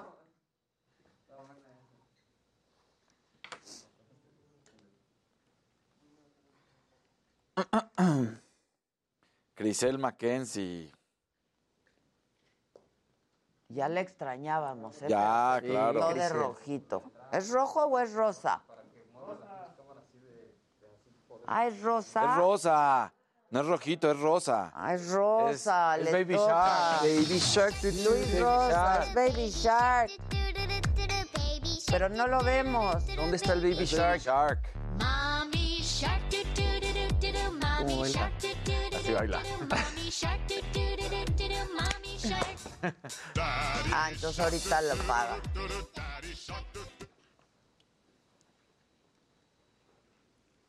Dice Juanjo, me operaron la nariz funcional y estético. Dejé la suscripción a la saga en la tele del cuarto del hospital. Tú muy bien, Juanjo. Tú muy bien. Mejórate. Y que quedes muy galán con tu nueva nariz. Sí. ¿Me regalan una foto? Por favor.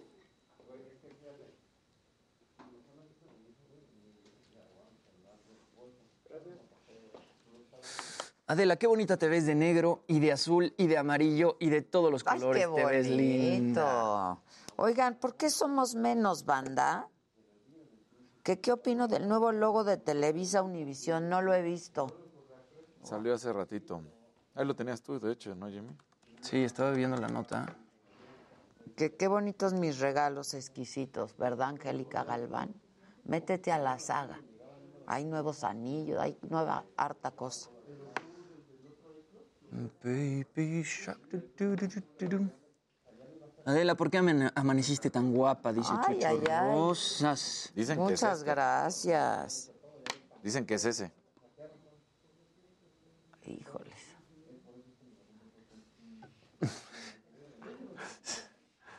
Está re feo. Está horrible, Está horrible. güey. Está muy chabacano, ¿no? Pero no creo que sea ese. Bueno, es el que dicen, está... O sea, está en nota tal cual. Televisa Holdings y Univision anunciaron la fusión de ambas. Ya vas. Oigan, denle compartir, ¿por qué somos menos? Claro que se puede ordenar para Estados Unidos, por supuesto. Claro que sí. Hola Adela, te saludo desde Omaha, Nebraska. Métete a la saga, te tienes que meter a la saga. Hola a todos, ¿cómo están aparte de guapos? Ay, que a quién le toca bailar a Luis G.I.G.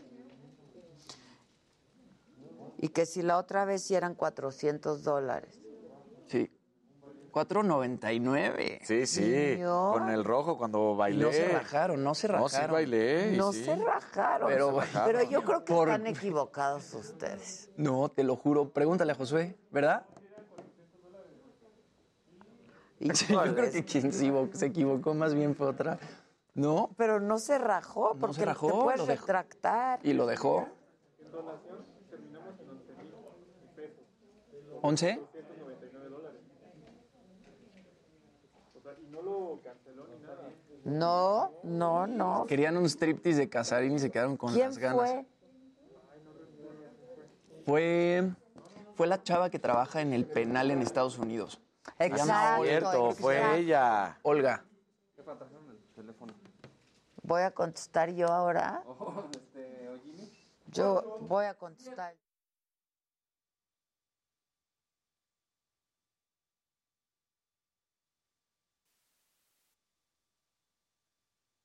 No, es que es rosa. claro que la bailé. Vamos rapidísimo con Israel Lorenzana. ¿Dónde andas, Israel?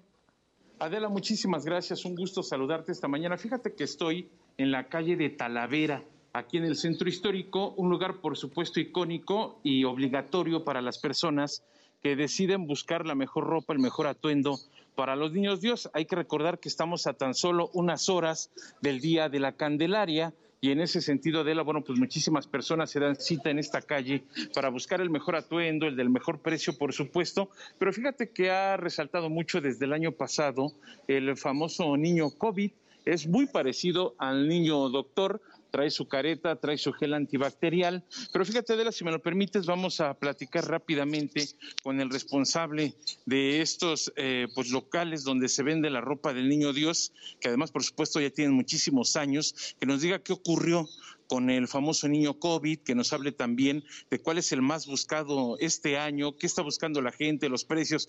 Muy buenos días, estamos en vivo con Adela Micha. Platícame un poco precisamente qué ocurrió con el niño COVID. Pues muy buenos días. Mira, en sí el niño COVID es un niño que, te recalco, no existe. Es nada más, fue para, fue creado, valga la redundancia, para, para, para crear conciencia en la gente de que debemos usar pues nuestro cubrebocas, la careta, nuestro gel. Esa fue la, la, idea primordial. Gracias a Dios, pues este sí fue muy vendible, gracias a Dios. Este prácticamente ya no lo terminamos este año. Ya no hay este año. Ya no lo tengo, nada más este. Y si este, como recordarán, este, lo teníamos vestido de doctor. Sí. La idea era también para hacerle un homenaje a los doctores, enfermeras, toda esa gente que estuvo al frente de la pandemia y que nos siguen ayudando todavía. Entonces, pues, pues es una forma de agradecerles. ¿Cuál es el que están buscando este año? Ah, este año nos están buscando el de Palomas, el de este, Misericordia, nos están buscando San Juditas, nos están buscando, no sé, este Sagrado Corazón. ¿Los costos? Los costos los tenemos económicos, realmente estamos económicos, puesto que lo el más caro lo tengo en 115 y el más caro está en 195, digámoslo así. Dentro, para todos los bolsillos, todos los tamaños, todos los diseños. Tenemos para todos los bolsillos, para toda la gente que nos hace el favor de seguir acompañándonos aquí en su casa. ¿Otra vez tu nombre? Felipe Garrido Jiménez, soy el encargado de tiendas. Felipe, muchísimas gracias. Oye, Israel, a ver si podemos ver al niño COVID. Mira, ya no lo tienen ah, adelante. lo que me están diciendo es que ya se terminó, pero era muy parecido al niño doctor, el que te ah, estoy mostrando ahí en las imágenes, porque traía su careta, traía su gel antibacterial y era una forma, un homenaje, por supuesto, para los doctores, las enfermeras y también para hacer conciencia para que la gente se vacunara. Por supuesto, esto ya ha ocurrido, pero este año prácticamente ya se agotó, está agotado, nada más queda el niño doctor, que es muy parecido al niño COVID. Pues adelante.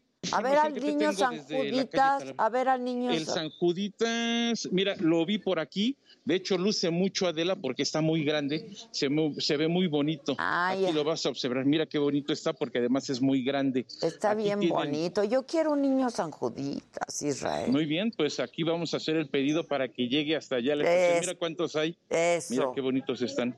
Por allá estará llegando el niño San Juditas. Ya estás. Gracias, Israel. Te mando un beso. Gracias. Muchas gracias. Hasta luego. Gracias.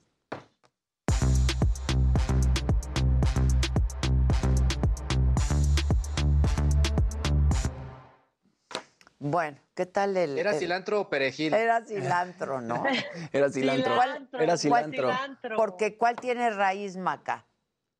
No, y, no, y con cerebro de COVID ahorita. ¿Cuál huele a taco, maca? Cilantro. Exacto. ¿El cilantro? Sí, Eso. claro. Eso, Digo que quién sabe si ahorita pudieras oler el cilantro. No, cállate, por suerte sí, no, no he perdido ni el gusto. Eh, el gusto lo he perdido en otras ocasiones, pero regresó. Este, pero ni el gusto ni el olfato. Qué bueno. Y te, veo muy bien, te veo muy bien, mucho mejor que ayer. Qué sí, bueno. Te ves bien. Qué ya, bueno que vas de salida, mamáquita. Pues, pues espero que sí. Ayer me hice antígeno nomás por curiosidad y te la mandé. ¿Qué tal estaba? Ese, así. Roja, roja, roja, marcada, marcada. Sí, la verdad es que sí. sí. Sí, sí, ¿Te vas a hacer hoy o mañana? Me voy a hacer mañana. Voy a empezar a espaciarla tantito. El sábado apenas si pintaba mi prueba, apenas. Ahora está roja, roja, roja. Entonces me voy a esperar un día para, para hacérmela. Esta semana debo de dar negativo. De hecho, hoy acabo con la medicina que me mandó mi doctor. Ya. Entonces, pues ya. Qué bueno. ¿Y tú, Luis? Yo hoy me hago prueba, ¿eh? Y yo la verdad es que me, ayer me sentía, no me sentía muy bien, pero hoy sí amanecí como, como mucho, mucho mejor. Hoy me hago prueba y si todo sale bien, mañana estoy con ustedes. Ándale, eso. Sí, Luis, ya. Ya me urge. Ya te colgaste, ¿no? Eso, ya. Ya. Ya, casi regreso yo antes que Luis. Sí, casi, casi. Pues muy bien. ¿Con quién voy o qué quieren platicar? Arrancamos si quieres con los trending topics. Eso está bueno, bien. Poder platicar. Oye, Onésimo Cepeda es el, el, número uno, obviamente por todo lo que has comentado. Falleció a los 84 años de edad y bueno, por complicaciones derivadas eh, de COVID-19. También Happy Birthday Harry, que es el cantante inglés Harry Styles, cumple hoy 28 años. Y bienvenido febrero, que la verdad es que no podemos evitar ese tipo de trending topics y sobre todo porque enero duró pero como tres años. Se hizo eterno, ¿eh? Se hizo eterno, así que son los tres más importantes, Onésimo Cepeda, Happy Birthday Harry y Bienvenido Febrero, los tres trending topics que han estado circulando en las distintas redes sociales. Onésimo, Happy Birthday Harry, bienvenido febrero. Sí, ya, bienvenido, ya. sí, ya. urgía. Sí, Bendito sea. Y este se tiene que pasar rápido porque es corto. Este es corto. No. Sí, pues sí, nada. La verdad. Y el Día del Amor y la Amistad y muchas cosas. El amor. Muchas cosas. El amor. Festejas eso. Los tamales que son mañana. Mañana, mañana, hay tamal. Sí lo festejo, pero eso yo lo quiero festejo delote. Ok. No, es bueno. Yo también. Un uchepo, un uchepo. Un uchepo. De hecho, Luisito y a mí nos tocó el sí, muñequito. Ah, Todo está fríamente calculado, estimadísimo Casarín. Ah, muy bien. Yo quiero delote. Yo verde. ¿Tú verde? Yo verde. ¿Verde? Yo Ayer ya me comí una guajolota buenísima, sí, además. Pasas. ¿eh? Sin pasas. Sí, sí, sí. No, sin yo, pasas. Yo porque... delote. Sí. Luego ya se a hace muy a mí dulce. Sí me gustan los, los dulces. ¿Con pasas? ¿Con pasas? Sí, la verdad sí me gustan. Te, Te pasa. pasas. qué, qué simples ¿Te somos, de. Te extrañamos con tu humor, mamáquita. Aquí somos muy simples. ¿De pasas o de nuez? De pasas, de te pasas. ¿Te acuerdan de ese comercial? No. No. ¿Sí? Por allá sí Ay, se bueno, acuerdan. Perdón. No, no, de acuerdo. Claro. Bueno. Eran dos viejitos sordos.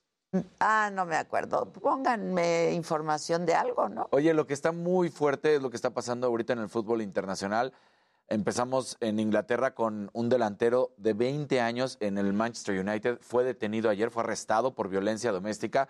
Su novia Harriet Robson pone una denuncia en las redes y dicen, quieren conocer al verdadero eh, Mason Greenwood, te digo, es, un delantero del Manchester United, tiene 20 años, viene de la academia, o sea, de las fuerzas básicas, como ellos le dicen la academia, y este, resulta que lo, que lo detienen inmediatamente Cristiano Ronaldo, David De Gea, Paul Pogba, que son de los máximos jugadores, mira, mira los golpes que tiene, lo dejan de seguir. Las marcas, Team Viewer y Cadbury, así como Nike, dicen que no van a tener ninguna relación comercial con el jugador británico, pero la cuestión viene aquí. 20 años, Exacto. Pero aquí viene el problema. Después de que ella sube estas imágenes, las borra. Ah. Entonces, la policía sigue de oficio, lo arresta ayer y está con la investigación. Entonces, todavía dicen, todavía no podemos decir que es culpable. Estamos haciendo la investigación. Está detenido, está arrestado porque ella lo denuncia, pero ella misma borra las fotos. Entonces dicen que está pasando. pues, sí, pudo haber recibido alguna amenaza. O, Exacto, eso pensaba yo, Jimmy, también. Puede ser amenaza o puede ser que diga, chin, estoy perjudicando nuestro futuro. Eh, o reconciliación. Sí. o sea, ya sea a Pues sí, pero ahí están las imágenes, ahí están las imágenes. y hay una, hay una todavía más fuerte donde está sangrando. Y este... Y, y entonces, sí, se da la especulación de bueno, pues no, no es culpable hasta que se demuestre. Sí, sí, sí. Pero lo que sí empiezan a decir, será porque le interesa el dinero, porque si ahorita ya le cortan toda relación comercial, pues se sabe que ya no va a tener dinero. Entonces, ¿qué es lo que pasa? Recordando algunos episodios con jugadores de fútbol. Mira, mira, mira. Esta es la más fuerte. Uy. eso. Exactamente. Híjole. Entonces, bueno, pues eh, la situación está ahorita así y está con la investigación. Y vamos a seguir con el fútbol internacional porque Abraham Grant que es un ex técnico del Chelsea la Premier, que es eh, israelí, pues resulta que ha sido acusado de haber acosado sexualmente a varias mujeres, esto de acuerdo a una investigación. Exposure, que es un programa de la cadena Canal 12 de Israel, transmitió el domingo una serie de entrevistas con mujeres que decían que Grant les había hecho insinuaciones, ya sabes, las clásicas de si no quieres que se te acabe la carrera, tienes que seguir, que si no quieres que te vaya mal, todas eso. Y entonces, bueno, pues resulta que Grant recién había estado en el equipo de Gianni Infantino por ah, estas cascaritas que luego hacen de manera internacional. Y entonces dicen, ah, o sea, aparte Gianni Infantino apoya a Grant. Entonces la situación ahorita está que arde en el fútbol internacional por estos dos casos. Dicen, ¿qué diablos está pasando? ya está en, todas partes. En todas partes. Qué fuerte que sigan pasando estas cosas. ¿Tú qué me tienes? Bueno, la semana pasada Madonna publicó una serie de fotos que no sé si viste en Instagram, bastante atrevidas, podemos decirlo así. Eh, las titula Car Trouble. Y bueno, en algunas de ellas aparece pues con poca ropa sobre un Dodge Challenger, a ver si tenemos las fotos. Y bueno, parece que a los veteranos del rap no les gusta este tipo de publicaciones de la reina del pop. Esa está leve, pero publica otra foto mucho más explícita. Ahora fue el rapero Nelly, que es un rapero muy famoso en Estados Unidos, quien publica un comentario pues bastante agresivo que está haciendo que todos los fans de Madonna se le vayan encima. Él escribe, algunas cosas necesitan ser cubiertas. Varios usuarios de Instagram lo critican, pues básicamente diciendo que Madonna es una mujer de 63 años que es más exitosa de lo que todos vamos a ser en la vida. Es cierto, También, sí, claro. Pero es que, es que no pasaron la foto que quería que pasara. Ahorita pues te la voy a enseñar. Se las voy a mandar. Eh, otros dijeron que es el típico comportamiento de los haters que critican a través de redes sociales, pero son cosas que no podrían decir de frente. Pero esta no es la primera vez que le pasa a Madonna esto con algún rapero. 50 Cent, ella ya había subido otra foto también bastante explícita y 50 Cent también comentó, esto es lo más chistoso del mundo, es Madonna debajo de una cama intentando hacer Like a Virgin a los 63 años. Y es que Madonna aparecía este, pues abajo de la cama con las pompas expuestas y, pues 50 Cent se burló de ella. Madonna publica una... ¿Por qué, por qué tienen una fijación con la edad?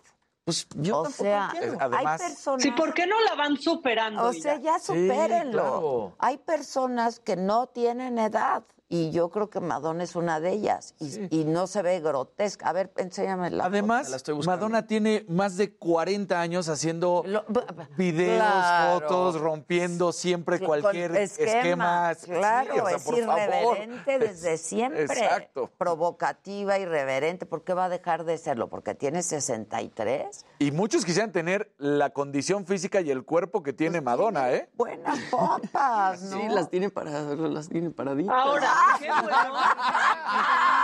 Híjole. Pues sí, pues, pues sí. Pero qué bueno que Madonna ya está Sí, claro, cómo no. reales. Exacto. porque subía no. No, ¿te acuerdas? Creo que lo platicamos en un macabrón. Todavía éramos radio que había agarrado la foto de otra chava en Instagram y le había puesto su cara y la había publicado ella. Exacto, lo comentamos, lo comentamos. A ver, cualquier mujer de 63 años quisiera estar así, de verdad, o de 40. No, lo que te decía, cualquier mujer u hombre quisiera tener la condición física que, que tiene. Madonna. Es impresionante.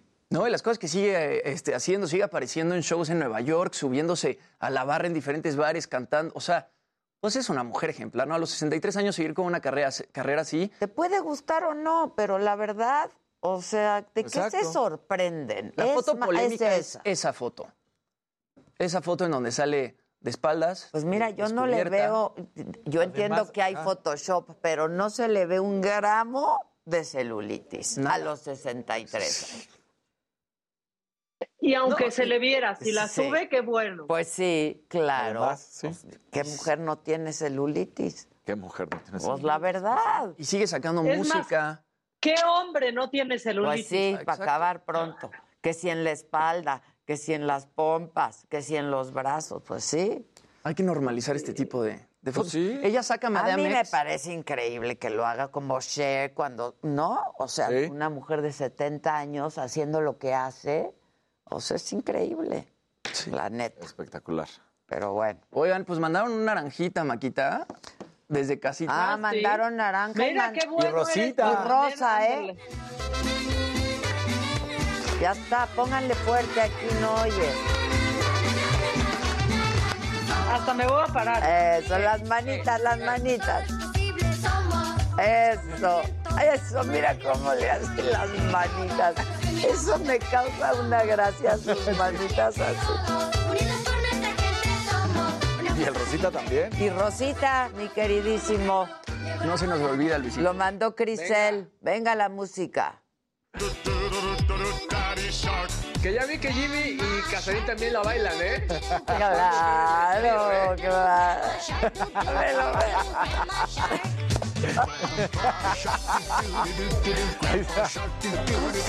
Si mandan un rojito en dólares, hacemos el Baby Shark colectivo. Eso. Eso, rojito en dólares, como el otro día nos mandó la mujer de la prisión. Sí. Oye, Oye ahora que estoy viendo las tasas de todos, que las básicamente las hicimos utilizando la aplicación Bitmoji, la gente de Snapchat ah, eh, está mencionando que esos Bitmojis pueden estar en, una, en un concierto virtual que están organizando.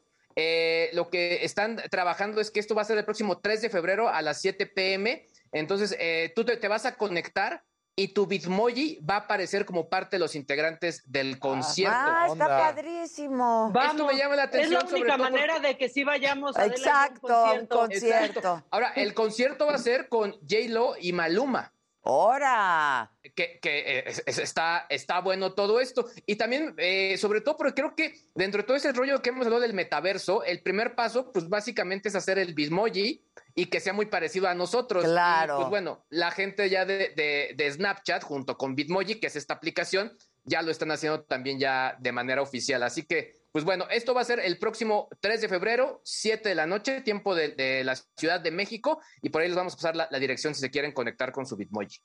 Buenísimo. Pues ¿Y cuánto cuesta ir. al concierto? Nada, nada, nada, es, ah. acceso, acceso libre. Hay que ir. Hay que ir. si no se contagia uno. Claro. Así es virtual. Ahí ya está a distancia. Está increíble. Muy bien. ¿Y tú, Maca, no tienes otro macabroncillo por ahí? Sí, claro, yo tengo muchos, pero es que, mira, voy y luego ya me ganan. Este, esta mujer pues su esposo no se quería vacunar en Brasil. ¿Y saben qué hizo? ¿Qué? Lo amarró como puerco. vean, vean, vean. Mira, y trae ahí, ¿te acuerdas? Sí. Lo trae amarrado para llevarlo a que le y todo. Mecate y todo. Ya se vacunó el muchacho. ¿Le pusieron la del COVID o la de la rabia, Maquita? Sí, exacto. Pues que le pongan la- las tres de una vez, la del moquillo Sí, ya también, que todas, Luisa Bedeza, sí. Exacto. Luisa Bedeza. Y no sé si dé tiempo, pero cacharon a unos policías tabasqueños, bueno, a un policía tabasqueño en la movida. Yo creo que tenía monchis, Ade, porque pues se robó, pero que el chamoy, pero que muchas cosas y todo adentro del uniforme. ¿Nos da tiempo de verlo? Sí, viene. Échenlo. Todo, por favor. Todo lo que tienen, todo lo que tienen. Hijo, qué vergüenza. Órale. Pare- parece mago, vean cómo se No, saca y no, saca y no. saca. Y la banderita de México en la mano. No, no. Es que el chamoy es muy adictivo. Lleva de todo, bien. Díganmelo a mí. Es una gran No, pero parece que andaba Pacheco y le dio el monchis a la pasada, o ¡Wow! sea, Chequen eso. Ve todo lo que sacó. Creo que hasta se quitó kilos de la panza. ¡No, Marta! Y su queso Filadelfia para ponérselo al chamoy, que ya no O el entiendo. chilchota. Pues, ¡Sacó el chilchota no se queso! Con el chilchota no se metan. Claro. Ese es intocable para Adela y para mí. Bueno, ya fue removido de su cargo. Pues cómo no. Y qué bueno que Pues es que pasan que exámenes es de socio, ¿no? ¿Cómo le llaman? Parderos. O sea, Sacando. Sigue sacando, no sale y no sale y no sale. ¿Panderos? Parderos. Su por favor. Híjoles, qué, qué feo, Qué feo. Sí, sí, sí. Qué Pero bueno, se comprueba, se comprueba que todo cabe en un jarrito, este, sabiéndolo acomodar, porque traía ahí todo un súper completo el poli. Qué barbaridad. Bueno, vamos a hacer una pausa, regresamos. Si hay un rojito en dólares, bailamos todos aquí el Baby Shark. Va. Ya se les dijo, ¿eh? Se les dijo. Volvemos luego de una pausa, no se vayan. Gustavito Prado, hoy es martes.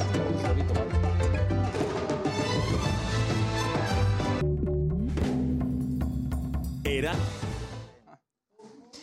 ¿Qué, ¿Qué pasó con las perdidas y Luis Andrade? No sé, ¿tú sabes? Ahora te lo investigo. ¿Qué dice el público? Baby shark, du, du, du, du, du.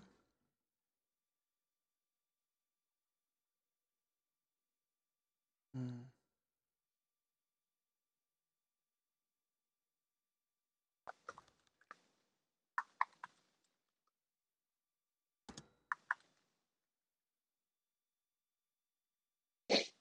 A ver, ¿te grabo algo?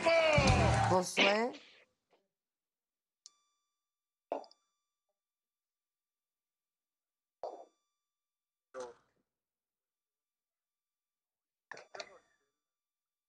¿Quién te habla, Jimmy? No, estoy viendo lo de las perdidas. Ah, Hola, ¿cómo están? ¿Ya me oyen? perfectamente te oímos. Muy bien, ¿e- ¿eres Gis? Sí. Ah, ya también Adela me oye. Hola, ¿cómo están? Hasta yo te oigo también. Maca también me oye. Oye, Adela, ¿qué está pasando? ¿Qué sucede? ¿Por qué estás tan guapísima? Hombre, gracias. Nada, en realidad. ¿Qué hago Bueno, para pues- verme así siempre que me están dice y di, di, di? Existir. Pues estás Ah, Se te- ay, respirar. ay, este es un galán. Respirar. ¿Qué tal? No, no, Poeta. no. Hola, hola. ¿Quién Hola, habla allá hola. al fondo?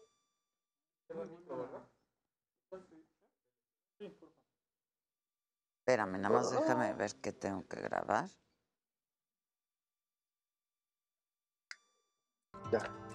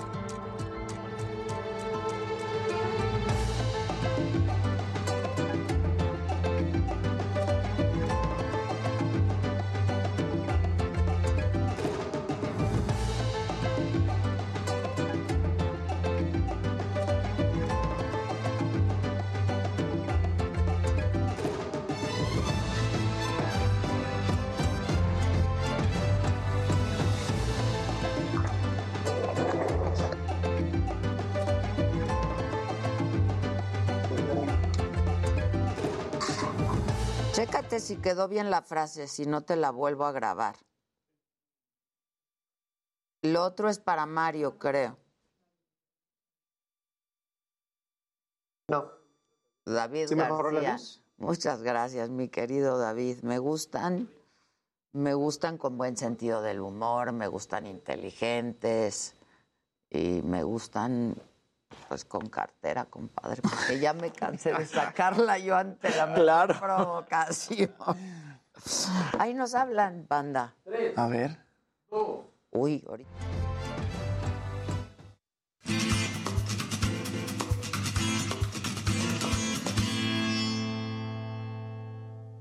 Ya estamos de regreso, hoy es martes, hoy toca Gustavito Prado, director de Trendo MX Trapos. Trendo, ¿cómo estás? ¿Cómo estás, Adela? Te extraño, Manis. Yo también te extraño. Mira, aquí es Trendo. ¡Qué padre! Presúmenos. Ah, pues ahí está toda la gente trabajando, está todo el equipo. Órale. Entonces, aquí estamos diario calculando las tendencias. Salúdamelos a todos, porque lo hacen muy bien. Muchas gracias, y es un equipo extraordinario. ¿No? Ahí estamos. Saluditos a toda la. Mira, saludos. ya te hicieron. Saludos. Ahí, ahí se ve. ¿No? O ¿Qué onda, amigos? Pues fíjate que hace como exactamente cuatro días, entonces eh, resulta que hay un museo que es el Museo de las Artes Populares, que resulta que esto está en el Centro Histórico de la Ciudad de México. Y que está padrísimo. Está padrísimo, está en el edificio, muy sorprendente edificio de la otrora Secretaría de Marina, que es Art Deco, y pues en ese edificio lo hicieron ahí por los años 30 en una idea muy extraña de que las oficinas de la Secretaría de Marina tenían que estar en una ciudad que no tiene este, costas, ¿verdad? Pero pues ya es, es como es esto el centralismo. Entonces, resulta que hicieron un evento de los cinco sentidos y era una invitación en la que tú tenías una experiencia musical, había una experiencia de el olfato, entonces esto estuvo a cargo de Shinu, que es una, pues una iniciativa de perfumería mexicana. En la vista estaba el bailarín mexicano Isaac Hernández, este, y en el oído, pues una serie de piezas de Rodrigo Díaz en violonchelo, pero particularmente en el tacto.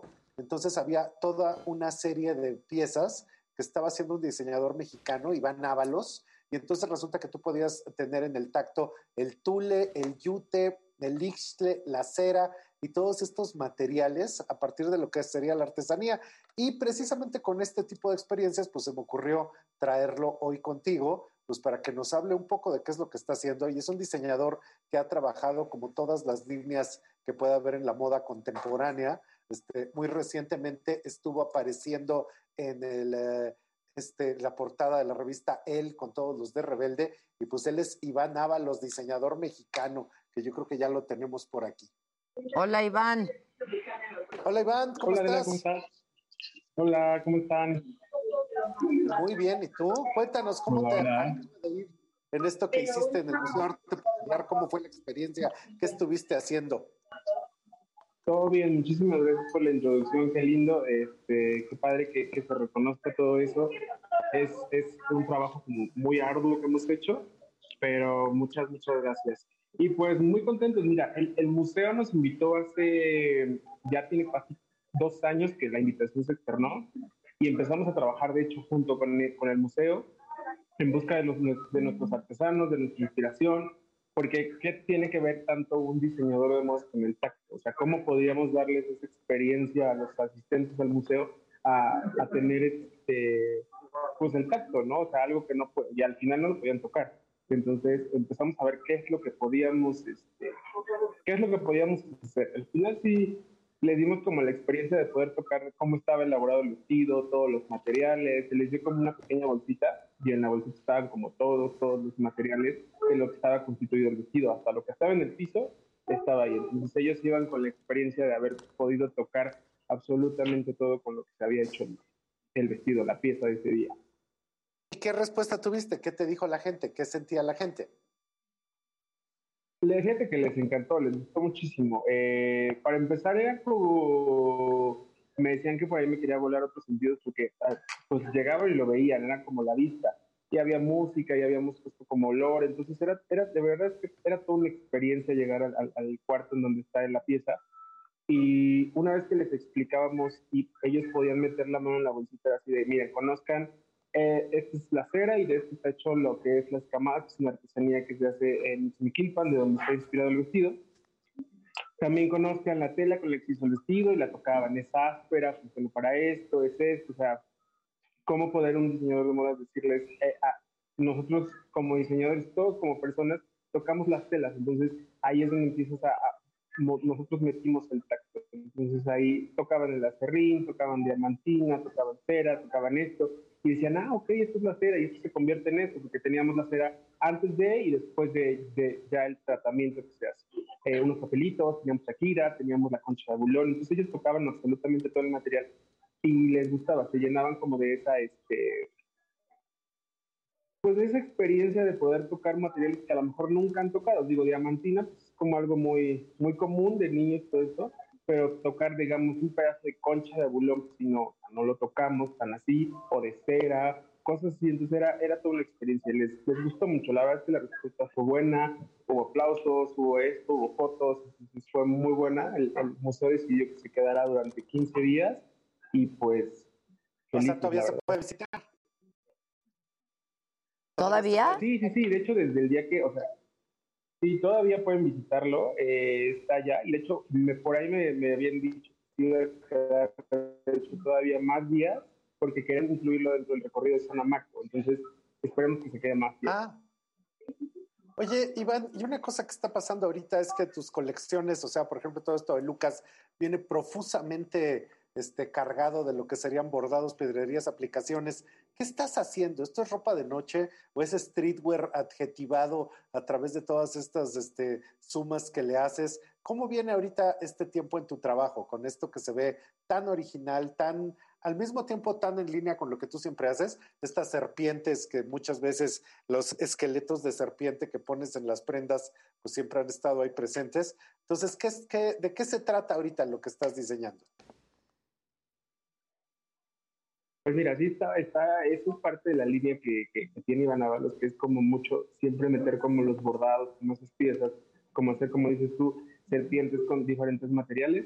Entonces no nos queremos encasillar tanto en, que sean vestidos, no porque estén bordados sean como de noche o nos dediquemos a eso, o así tienen volúmenes gigantes, pero no, o sea, no necesariamente son para noche, o sea, literal puedes usar esa pieza llena de cristales con una t-shirt básica y unos tenis y o sea, estar bien para un un streetwear, o sea, es como dejarlo libre, nosotros lo hacemos y tú como cliente dices, me lo quiero poner de noche, me lo quiero poner de día, me lo quiero poner para fotos, me lo quiero poner para esto, no me lo quiero poner, o sea, darte a ti que tú tengas tu elección, que tú sepas para qué lo ocupas, cómo lo usas, cómo lo combinas, es, es libre, entonces es lo que queríamos. Tanto así que hemos hecho, por ejemplo, nuestras colecciones no están inspiradas en una sola mujer o en una sola persona, sino en todas las personas. Siempre lo he dicho, Iván Ábalos es para todos.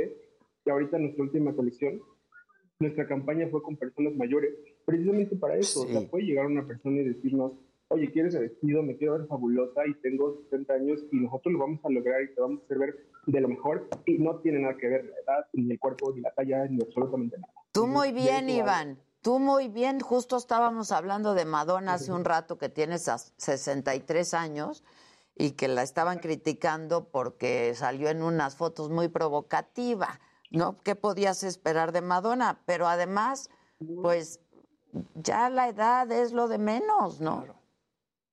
Claro, aparte, a empezar, es Madonna, tiene ese cuerpazo y siempre ha hecho eso y siempre nos ha hecho esa controversia. Entonces, está súper bien. Y, no nada más ellos. O sea, nosotros quisimos respetar todo tipo de mujeres. Está mi mamá, está mi abuelita, están tías, están clientas. Y son personas que las sacamos de su zona de confort porque no están acostumbradas a hacer este tipo de fotos, pero les fue una buena experiencia para ellas. Entonces, eh, de alguna manera se logró y estuvo, estuvo bonito. Oye, estoy viendo que tienes fotos precisamente en esa campaña. Está Astana Fusoni, en esta que dices que está tu mamá, pero también le has hecho recientemente ropa Talía pero también está por ahí Amelia Waldorf.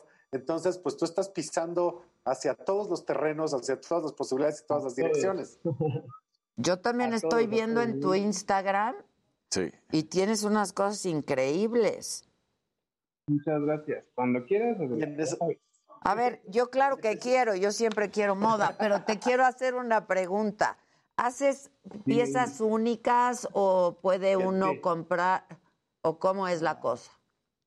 Mira, eh, hay piezas que tenemos ahí que son como nuestra, o sea, las fotos que te fotografiamos y todo eso eh, son nuestras piezas muestras. Y tú, por ejemplo, como cliente, por ejemplo, hay uno que tiene como todo esto lleno como de, de, de aretes de joyería, todo eso de aquí. Obviamente eso es una pieza única porque cuando lo queramos replicar, por más que lo queramos lo más eh, parecido posible, al final va a ser diferente. Entonces la segunda pieza también va a ser una pieza única y la tercera también va a ser única.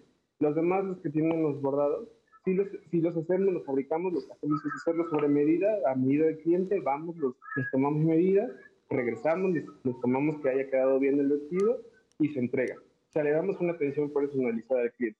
Pero mira, estoy viendo, por ejemplo, una chamarra de piel o tipo piel, padrísima. Esa, con unas mangas gigantes. Con unas mangas gigantes, está increíble. Esa, por ejemplo, este, ¿la tienes en stock o hay que hacerla también?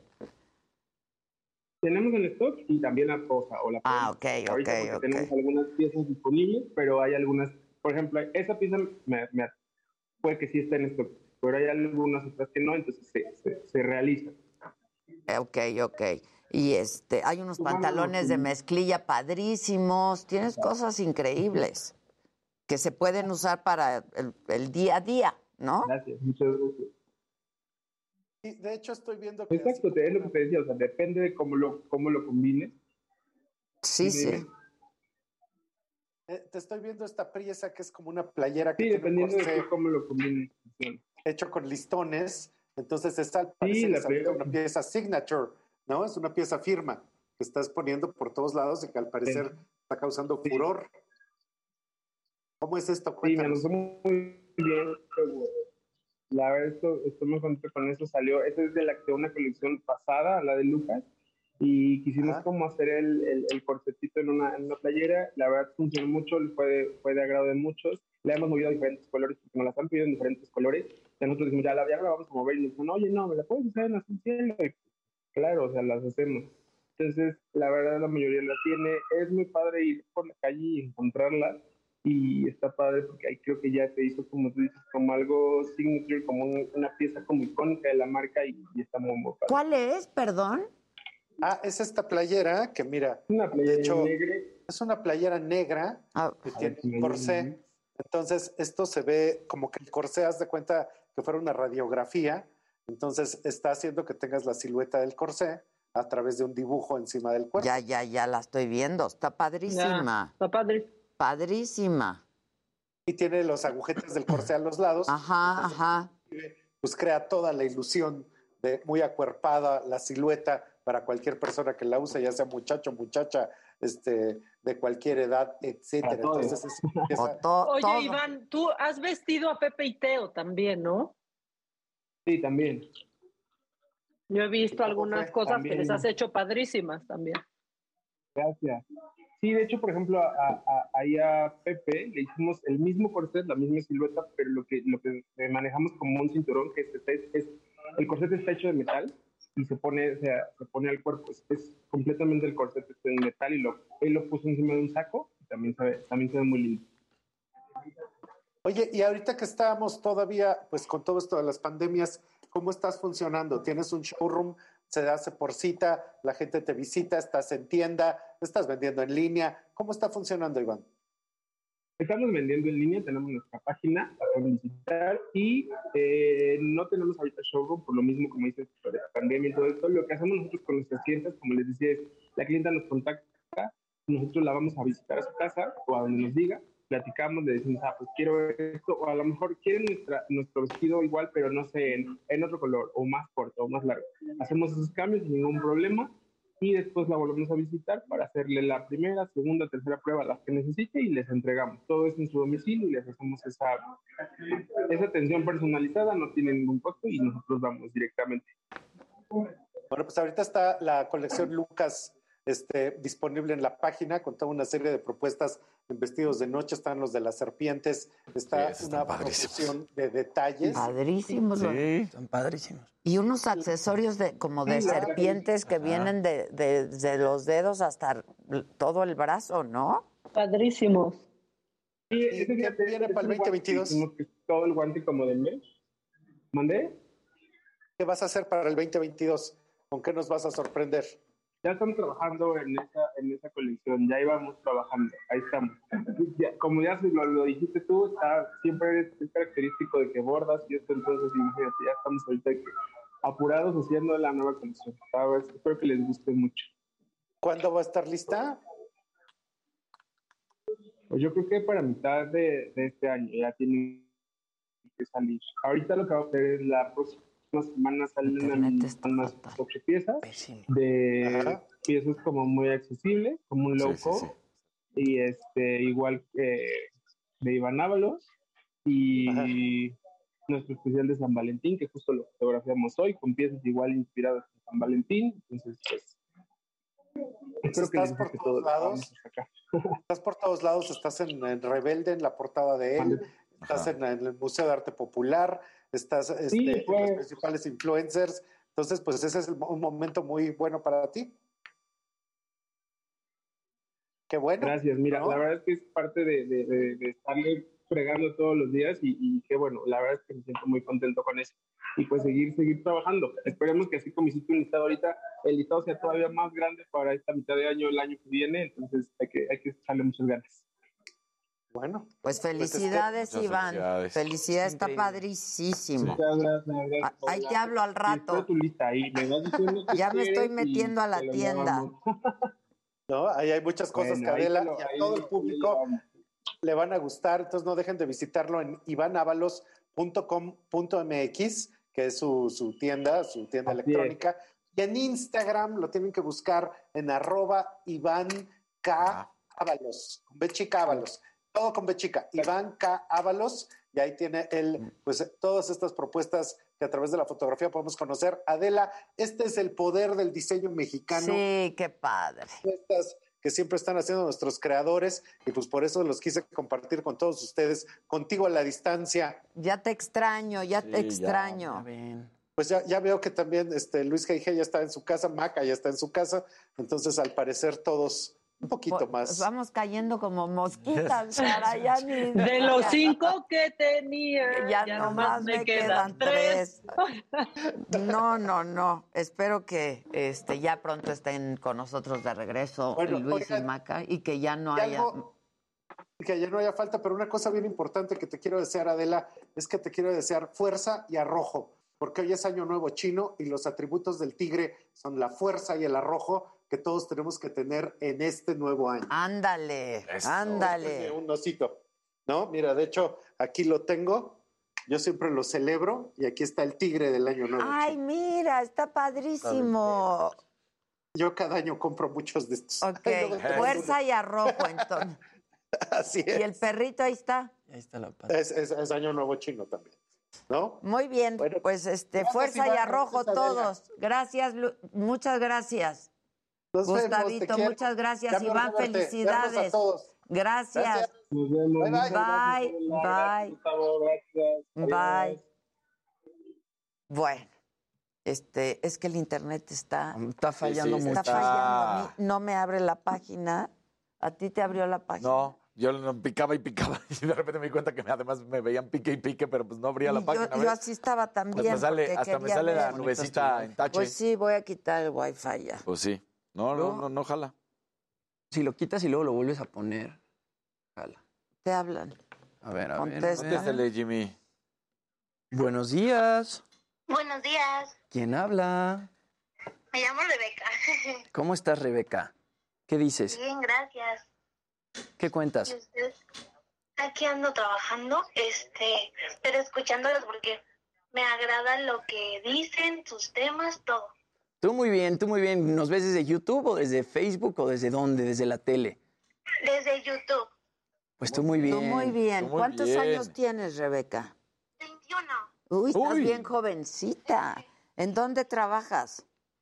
Trabajo en un corporativo COVID, pero ahorita estoy en home office, pero no sé, este, yo los escucho y me emociono bastante. Ay, qué linda. Muchas gracias. Pues a mí me emociona mucho que nos hables y que nos veas. Y muchísimas gracias Adela y a todos. Qué padre que estás trabajando. Este, ¿qué estudiaste? ¿Qué estudiaste, Rebeca? No, estoy estudiando todavía este diseño gráfico y comunicación visual. Ah, buenísimo. Yo creo que te encantó esta entrevista entonces. Sí, claro. ¿Verdad? Sí. Qué, qué bueno, Rebeca. Te mando un beso. Todos te mandamos un Todos, beso. todos. A ti. Bye.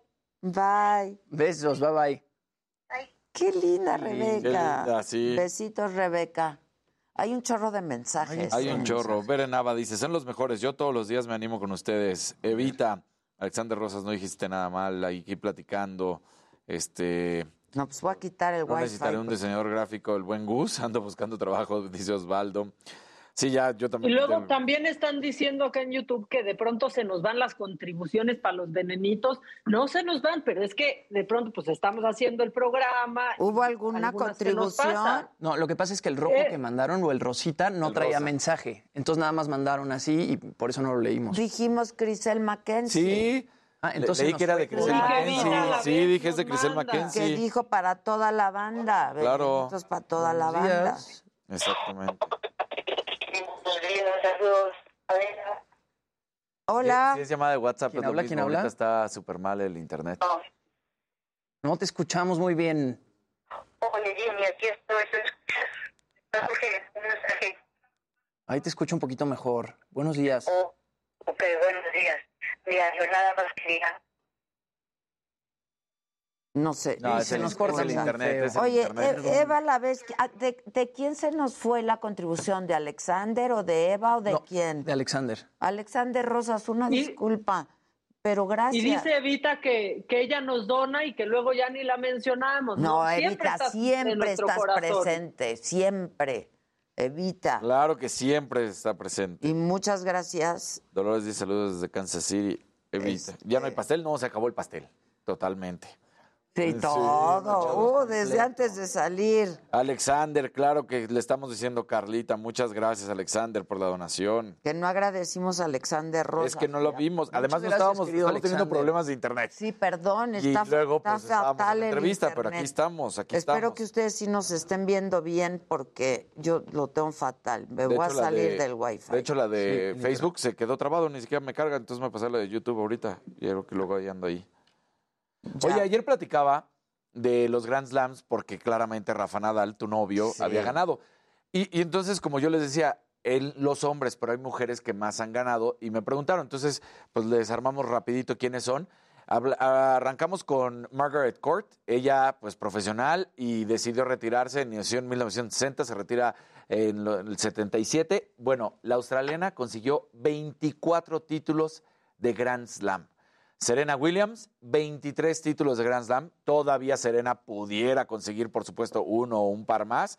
Entonces, bueno, pues ahí están. Steffi Graf, la esposa de Andrea Agassi, 22 títulos de Grand Slam.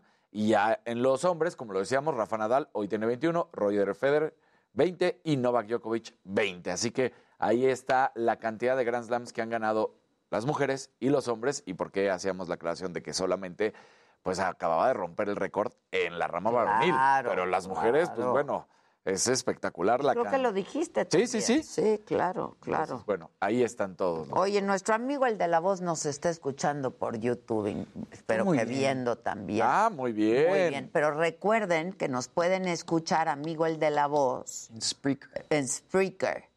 A ver, si lo pueden poner. Ah, sí, están preguntando si hay que pagar Spreaker. también. No, no, no, nada, nada. Gratis, gratis. Gratis. Se meten, a- bajan Spreaker y se meten a Saga. Y ahí nos pueden escuchar como si fuera radio, ¿no? Para que sigas dando tus, rol, tu- tus roles por la ciudad, escuchándonos, amigo, el de la voz. Ah, no, ese es Dante, ¿verdad? Sí, Ese ese es es tu verdadero amor. Mi ve- ver, mi tu verdadero amor. Exacto. Chava, estuvo buenísima la guajolota. Buenísima, muchas gracias. Me ¿Ya, pregunta ya hay videos? hay que verlos ahorita regresando, ¿no? Y hay videos de, eh, para regalar los pases dobles para ir a escuchar y ver a, Ah, Ángela Ángela Aguilar. Ángela Aguilar. Aguilar. Ahorita los checamos. Ahorita los vemos. Volvemos de luego de una pausa, no se vayan, regresamos rapidísimo. Evita esta sentida.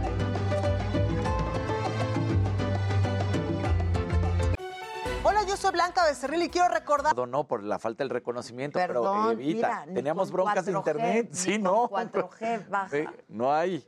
Miren, miren, no baja. Estamos teniendo broncas de ¿Quién sabe internet, pero aquí estamos, aquí Pero estamos. solo nosotros. Sí, yo creo que nada más nosotros. No, yo también, ¿eh? O sea, yo siento que esto es general. ¿Ah, sí? Luis, Pues no sé. ya me voy a vestir de negro siempre, creo. Luis, Te digo. Pues es mi amigo. Ahí está el de la voz. A ver. ¿Qué dice? Hola Adela Micha, ¿cómo estás? Buenos días, buenos días para todos. Eh, soy tu amigo el de la voz. Eh, tuve unos minutitos, Chinga. Entró una llamada. minutitos de poderme conectar nada más para decirles que de verdad qué lamentable que hayan quitado tu programa del aire y hayan puesto a esta señora que no sé, no me re- recuerdo ni su,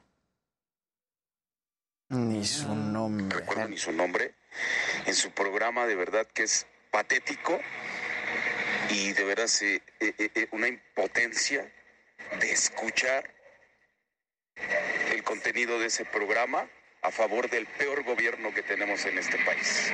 Bueno, pero amigo, el de la voz, si no te gusta, Aquí estamos. aquí estamos nosotros, manis, por todos lados, en todas las plataformas estamos. Este. Uy, uy, uy. Eva la vez nos mandó un rojito. Basta, Sarita. Dolarucos. Y dice lo siguiente. A ver. Como regalo de cumple de todos los del mes de febrero y celebrando una comunidad tan positiva, aquí va para todos. Los adoro, Ade. Ay, nosotros más, Evita, no estés sentida. Besos, Ivy. Besos, Nosotros besos. Te va a bailar, Pero fue en dolaritos, todos bailamos entonces. No, no es en dólares. Bueno, yo por eso preguntaba. dólares, no Sí, son dólares, Ah, es todos. el- el- el Baby Shark, Baby todos. Shark. Pónganme a Luis. Todos Baby Shark. Baby Shark. Venga. ¿Cómo le hace? ¿Cómo le haces?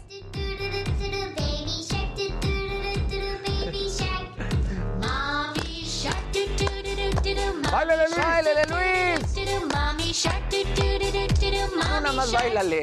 Daddy shark, do-do-do-do-do-do, Daddy shark, do-do-do-do-do-do, Daddy shark, do-do-do-do-do-do, Daddy shark. ¿Qué le haces? Le haces? Y falta el pase de Luis. ¿Qué tal le haces? No, pero es que le haces.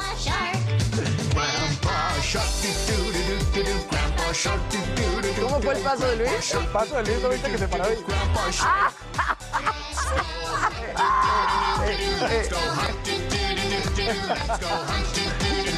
Let's go hunt, Bueno, ahí está. Ahí está, está, sí. bravo, Eva, bravo, lo lograste, Evita. Besos, Evita. Besos, Eva. Este, sí que la señal está mal, eh, sí está, está. Pero pésima, sí. ¿A ustedes también? ¿Me pueden regalar un venenito, porfis?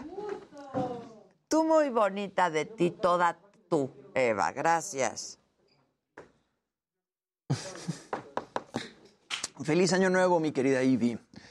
Bravo a la señora de la casa, dice Sandra Nazar. Y aquí estoy con el Baby Shark. Ah, el Eva Baby Berenice dice, hasta yo bailé. Si me vieran de fiesta, no lo creería.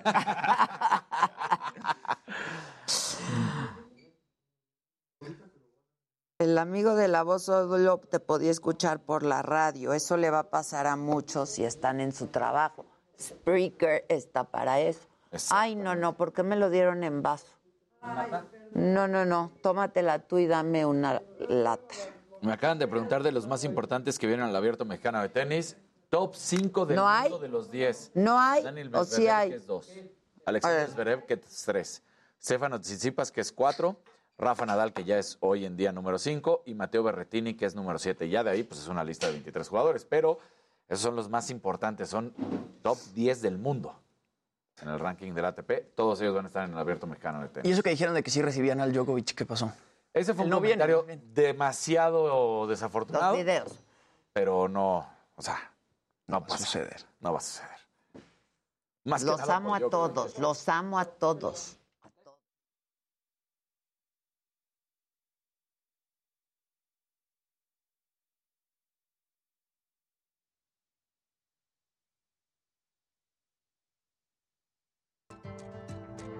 Que qué buen baile nos patrocinó Eva a la vez. Muy bien, Eva. Porque bailamos todos a la vez. Vean, qué simpleza la mía. ¿Cómo hace falta la otra? Oigan, eh, vamos a ver los videos rápido, ¿no? Que nos estuvieron mandando para irse a ver a, este, Ángel Ángel Aguilar. Aguilar. Salías de un templo un día llorona cuando al pasar ¡Es Dante! ¡Es Dante! Dante se parece como a Miguel Rodarte. llorona cuando al pasar yo te vi. ¡Eso, Dante! Huipil llevabas llorona que la Sal costeño. te creí.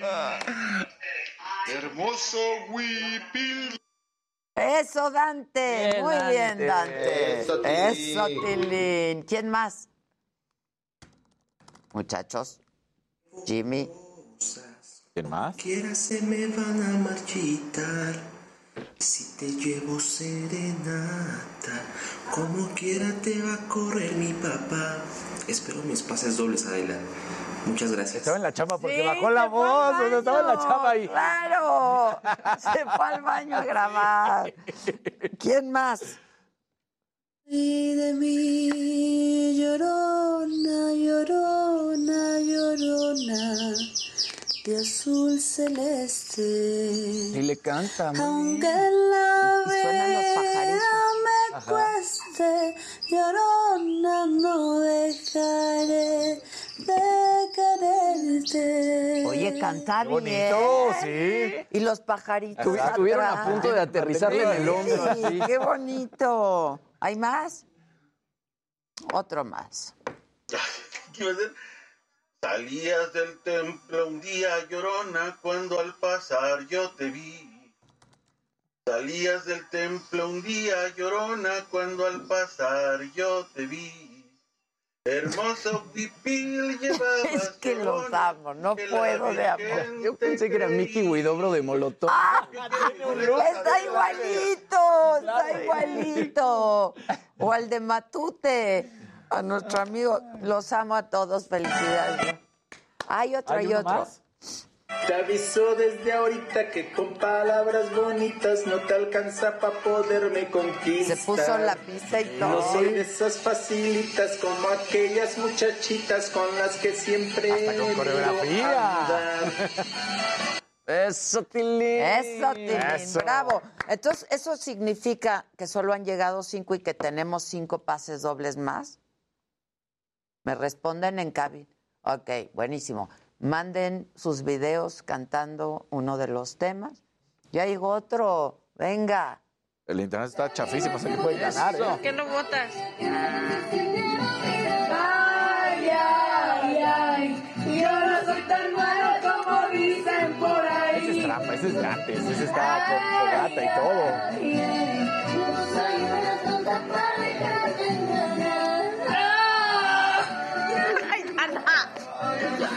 importa. Sí, sí, sí. Era de vale. antes, no importa. ¿Qué dices, Gisela? Y esperen la sorpresa, ¿eh? Esperen la sorpresa que esta mujer nos tiene para todos ustedes. Espérense. Espérense. Espérense. Claudia Aguilar y Lancats, ¿cómo están? Como todos los martes.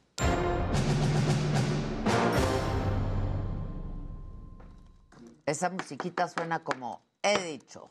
Sí, exacto. He He dicho. ¿Qué onda? ¿No los Hola. ve? ¿Cómo andan? No nos vemos entre nosotros, pero Ya veo a. Ilan. Nos escuchamos. ¿Y a mí?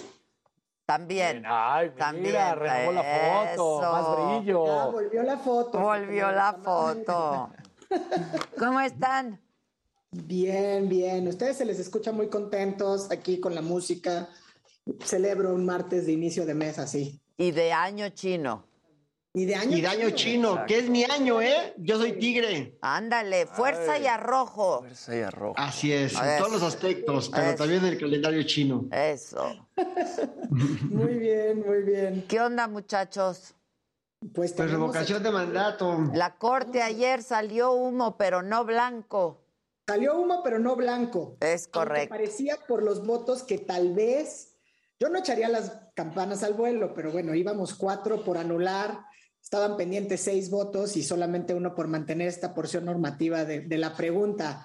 Eh, ¿no? Pero sí, efectivamente, parece que salió humo del, humo del aire acondicionado y se tuvo que suspender la sesión donde se estaba discutiendo la acción de inconstitucionalidad con el proyecto del ministro Pardo Rebolledo.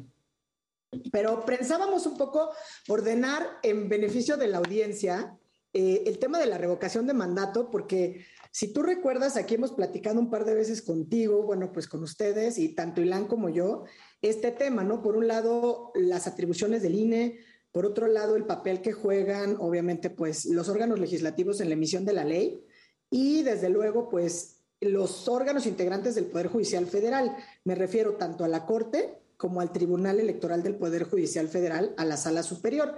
Incluso en diciembre estábamos, porque si ustedes recuerdan, comentamos el, acuerdo que el 17 de diciembre emitió el Consejo General del INE, por virtud del cual eh, justificaban ellos que atendiendo al principio de certeza y ante la insuficiencia presupuestal que se había derivado de la reducción al presupuesto que solicitó la Cámara de Diputados, pues había pospuesto temporalmente la, realización del proceso de revocación de mandato, ¿no?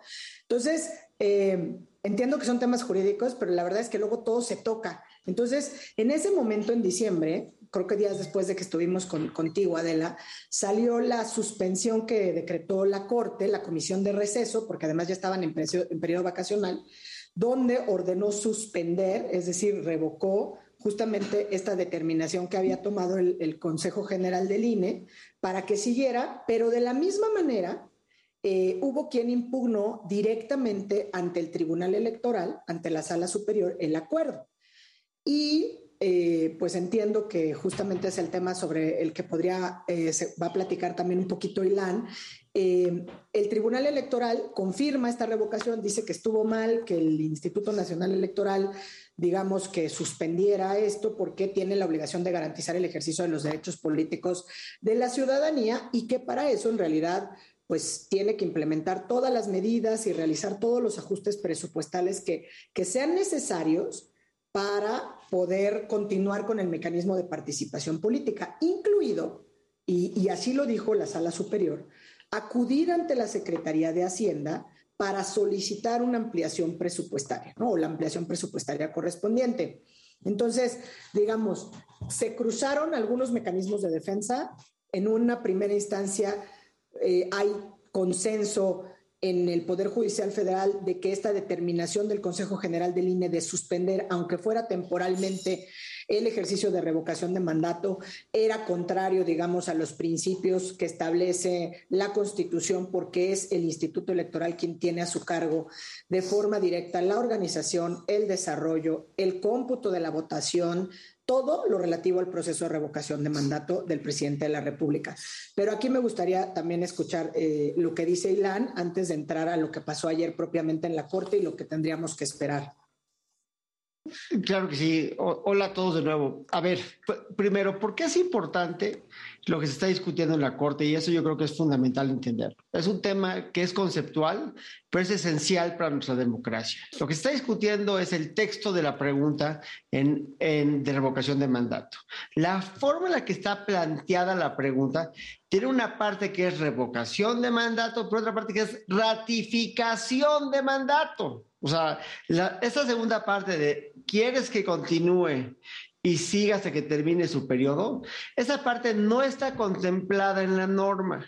Y el hecho de que lo incluyan, pues conceptualmente nos mete en un problema nuevo, porque no podemos abrir la puerta, porque no está contemplado en ley, por todos los riesgos que implica, que se empiece a discutir, aunque sea en un texto que parece pues no dañino o, que no tiene trascendencia, como ayer lo trató de manejar Loreta en la Corte, cuando realmente lo que está discutiendo es algo que no se debe discutir, que es si quiero que sigas. La pregunta es, la esencia de la revocación de mandato es si quiero que te vayas. Entonces, no se deben de juntar estos, eh, juntar estos dos conceptos. Es meramente conceptual, pero yo creo que es esencial en la democracia y eso es fundamental. Después nos lleva a otra pregunta y la pregunta es, si el INE necesita dinero para 160 mil casillas y solamente va a tener 50 mil casillas, entonces puede o no puede realizar este ejercicio de una forma eficiente o no. Lo que sí sabemos es que ya dijo Lorenzo Córdoba y está clarísimo que tiene la obligación de hacerlo con lo que tiene. Pero si tienes menos de la mitad del de las casillas que necesitas, tienes una tercera parte de las, de las casillas que necesitas, se puede realizar de una forma eficiente, va a funcionar, sí o no. Y yo creo que es una pregunta medular y por eso le paso el uso de la voz a mi admirada amiga y colega Claudia Aguilar. Gracias, Ilan. Pues sí, efectivamente, la pregunta que, que dices, incluso van a ser menos casillas, eh, escuchaba esta mañana a Ciro Murayama diciendo que iban a ser menos casillas que las que se instalaron incluso en la consulta popular, eh, que, que, fue, bueno, digamos, complicado. Entonces, pues claro, en términos de eficiencia, de garantía de los derechos político-electorales y de participación política de la ciudadanía, pues es lo que puede hacer ahora sí que con lo que hay o con el presupuesto que hay, ¿no? También es un poco absurdo, como decía también el propio consejero del INE hoy, bueno, pues nadie está obligado a lo imposible. Si no tienes recursos, vas a cumplir con tu obligación constitucional, sin duda.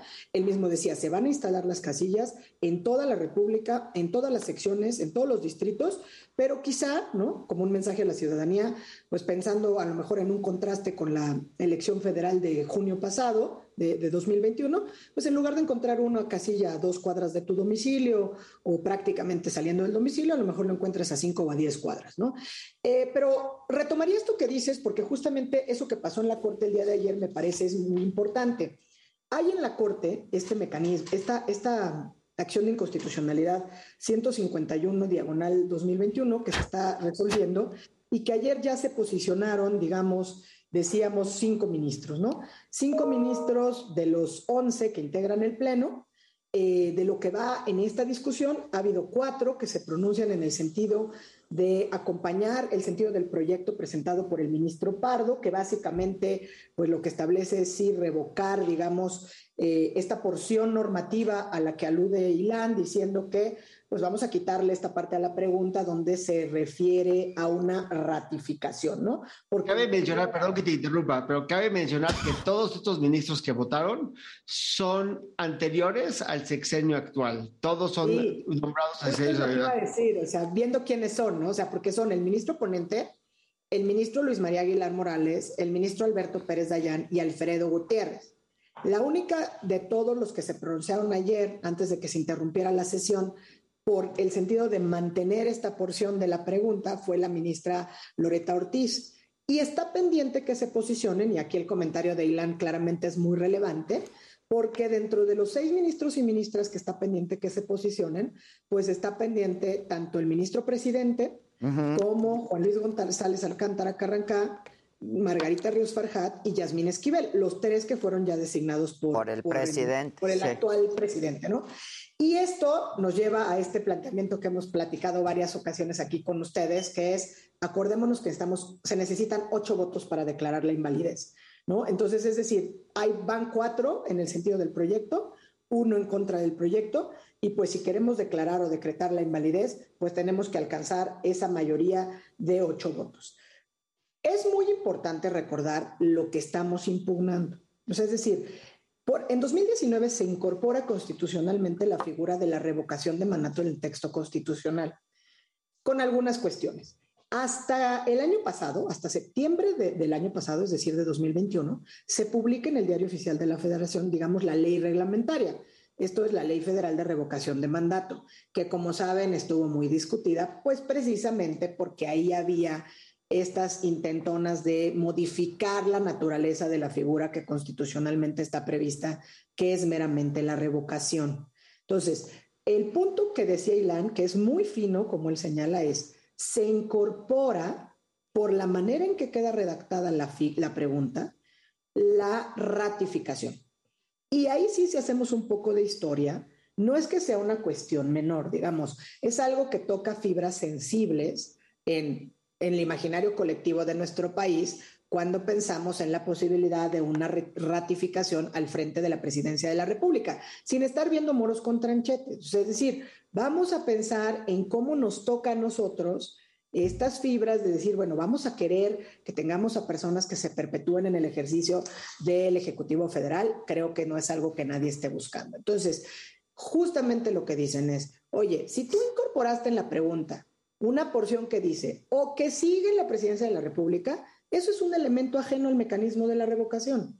Eso se refiere a la ratificación.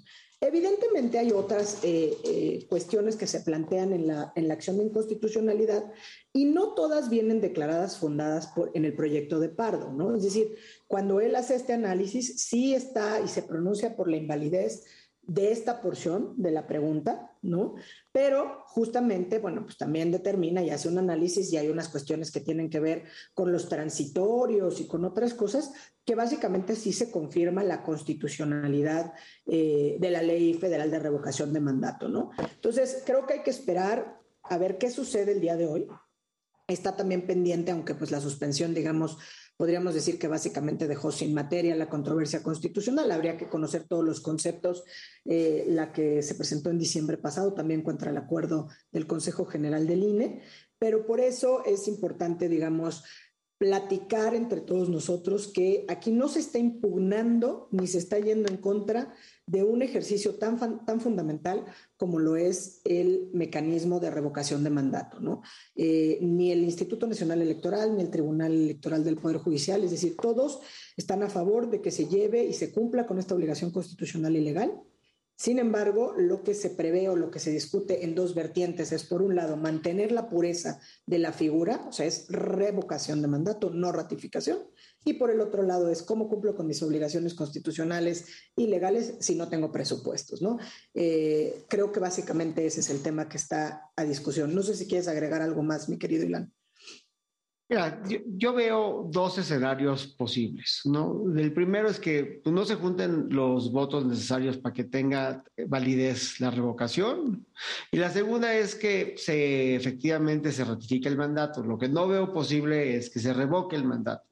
Eso me lleva nada más a un pensamiento este, de, mi mente de penalista cochambrosa, que digo, bueno, pues entonces, si, si, el resultado va a ser o que no juntamos los números o que al final del día se, se ratifica el no, más bien se, dice que, no quieren que revoquen a, a, Andrés Manuel López Obrador.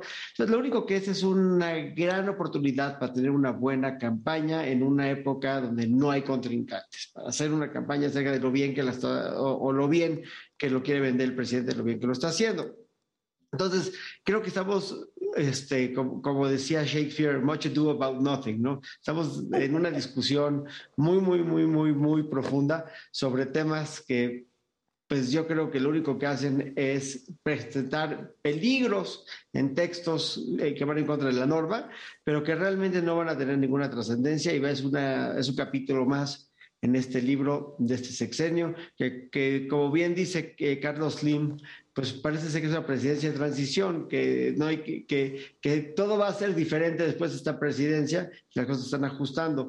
Pero lo que sí veo imposible, o sea, como son las cosas inclusive en las cámaras, es que esto se acabe traduciendo en una ratificación de una extensión del sexenio que eso es lo que realmente nos preocupa a todos y creo que eso es lo que Pero no yo no lo veo así, ¿no? No, ni tampoco una revocación, o sea, como decía, Exacto. se antoja muy poco probable ese resultado, porque justamente alguien hacía un análisis ayer a propósito de estas contradicciones, por ejemplo, que surgieron en las declaraciones, pues del propio presidente, donde sí, sin duda él vive una vida, digamos, eh, en estos términos de austeridad, pero ves que está abierto el escándalo de las casas del hijo, etcétera. Entonces decían, ¿dónde radica el carisma del presidente? Radica en él mismo y en su dicho. Y eso es lo único que lo mantiene, ¿no? Digamos, en esta parte de la popularidad donde no baja y donde vemos estas constantes, que justamente rumbo al ejercicio de la revocación de mandato, nos llevan a un ejercicio de predicción básicamente en el sentido de que se antoja muy poco probable que si se alcanza la participación, que sí es solo sí, eh, pues se obtuviera un resultado en el sentido de que eh, se revocara el mandato, ¿no? Yo, yo lo veo muy poco probable por ahí. Y, digamos que también retomando el porqué de los plazos, eh, creo que también es importante, ¿no? O sea, al final eh, la sustanciación, digamos, lo que se está discutiendo en la Corte, eh, saltó a veces otros temas que están ahí en, la fila, porque sí se hizo un acuerdo de que tendría que ser de resolución prioritaria, ¿no? Y está contenido en el propio proyecto. Y esto es básicamente en atención a la figura que está, digo, primero porque es de naturaleza electoral y siempre son, digamos, los plazos son más reducidos, pero en segundo lugar, porque cuando el INE había aprobado los lineamientos para la realización de la revocación de mandato, había contemplado, si, si ustedes recuerdan, este periodo de recolección de firmas que iba del primero de noviembre al 15 de diciembre del año pasado, y que luego se iba a dar, digamos, este resultado de verificación de firmas en enero de este año.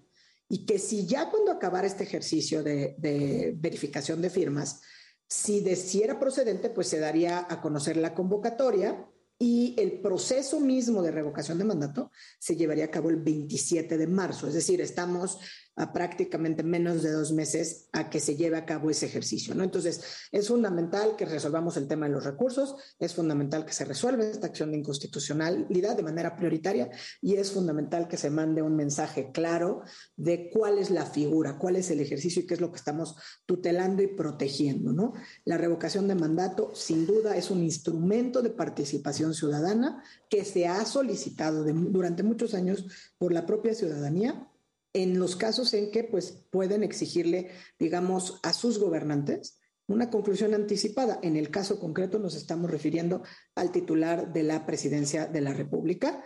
Eh, y aquí, pues, otro tema debatible era el tema de, de si es o no facultad de la ciudadanía encontrar este motivo, digamos, esta evaluación de la gestión presidencial, porque ven que se establece el tema de la pérdida de la confianza que es otro tema que estaba ahí, que hay un planteamiento interesante y que tendremos que esperar a ver qué nos dice la Corte, porque por un lado en el proyecto se decía, o más bien en los conceptos de invalidez se decía, pues hay otros mecanismos de rendición de cuentas, ¿no? O sea, no es a través directamente del ejercicio de revocación de mandato.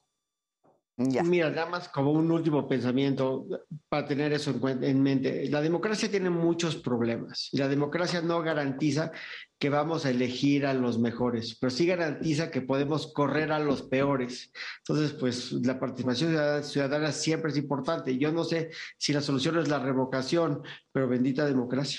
Pues sí. Les mando un abrazo, a ver el ejercicio cómo sale a la postre, ¿no? Y a ver qué pasa en la corte. Les mando un abrazo y hasta el próximo martes, que espero que ya podamos hacerlo presencial. Muchas gracias. Gracias. Cuídense mucho. Este, tienes muchos mensajes, llamadas que te ¿Hay videos? Hay, hay, hay videos. A ver, vamos a pasarlos antes de irnos, ¿no? Viene. Ay de mi llorona, llorona, llorona, llévame al río. Tápame con tu rebozo, llorona, porque me muero de frío. Bien, ¿hay otro? Del templo un día llorona cuando al pasar yo te vi. Salías del templo un día llorona cuando al pasar yo te vi. Hermoso huipil llevabas llorona que la Virgen te creí. Hermoso huipil llevabas llorona que la Virgen. con mucho sentimiento. ¿no? O sea, qué bonita, y está jovencita. Tenemos a varios cantantes entre nuestro público, muy bien. vamos a juntar luego aquí. Muchas gracias, como siempre, por su atención y compañía. Yo soy Adela Micha, esto es Me lo dijo Adela, y de parte de todos, gracias. Hasta mañana, 9 de la mañana en punto, por el Heraldo Televisión y por la plataforma de la saga en Facebook y en YouTube. Gracias y hasta entonces. Si te digo recorcholis y me contestas, ah, el de las maquinitas, ¿neta?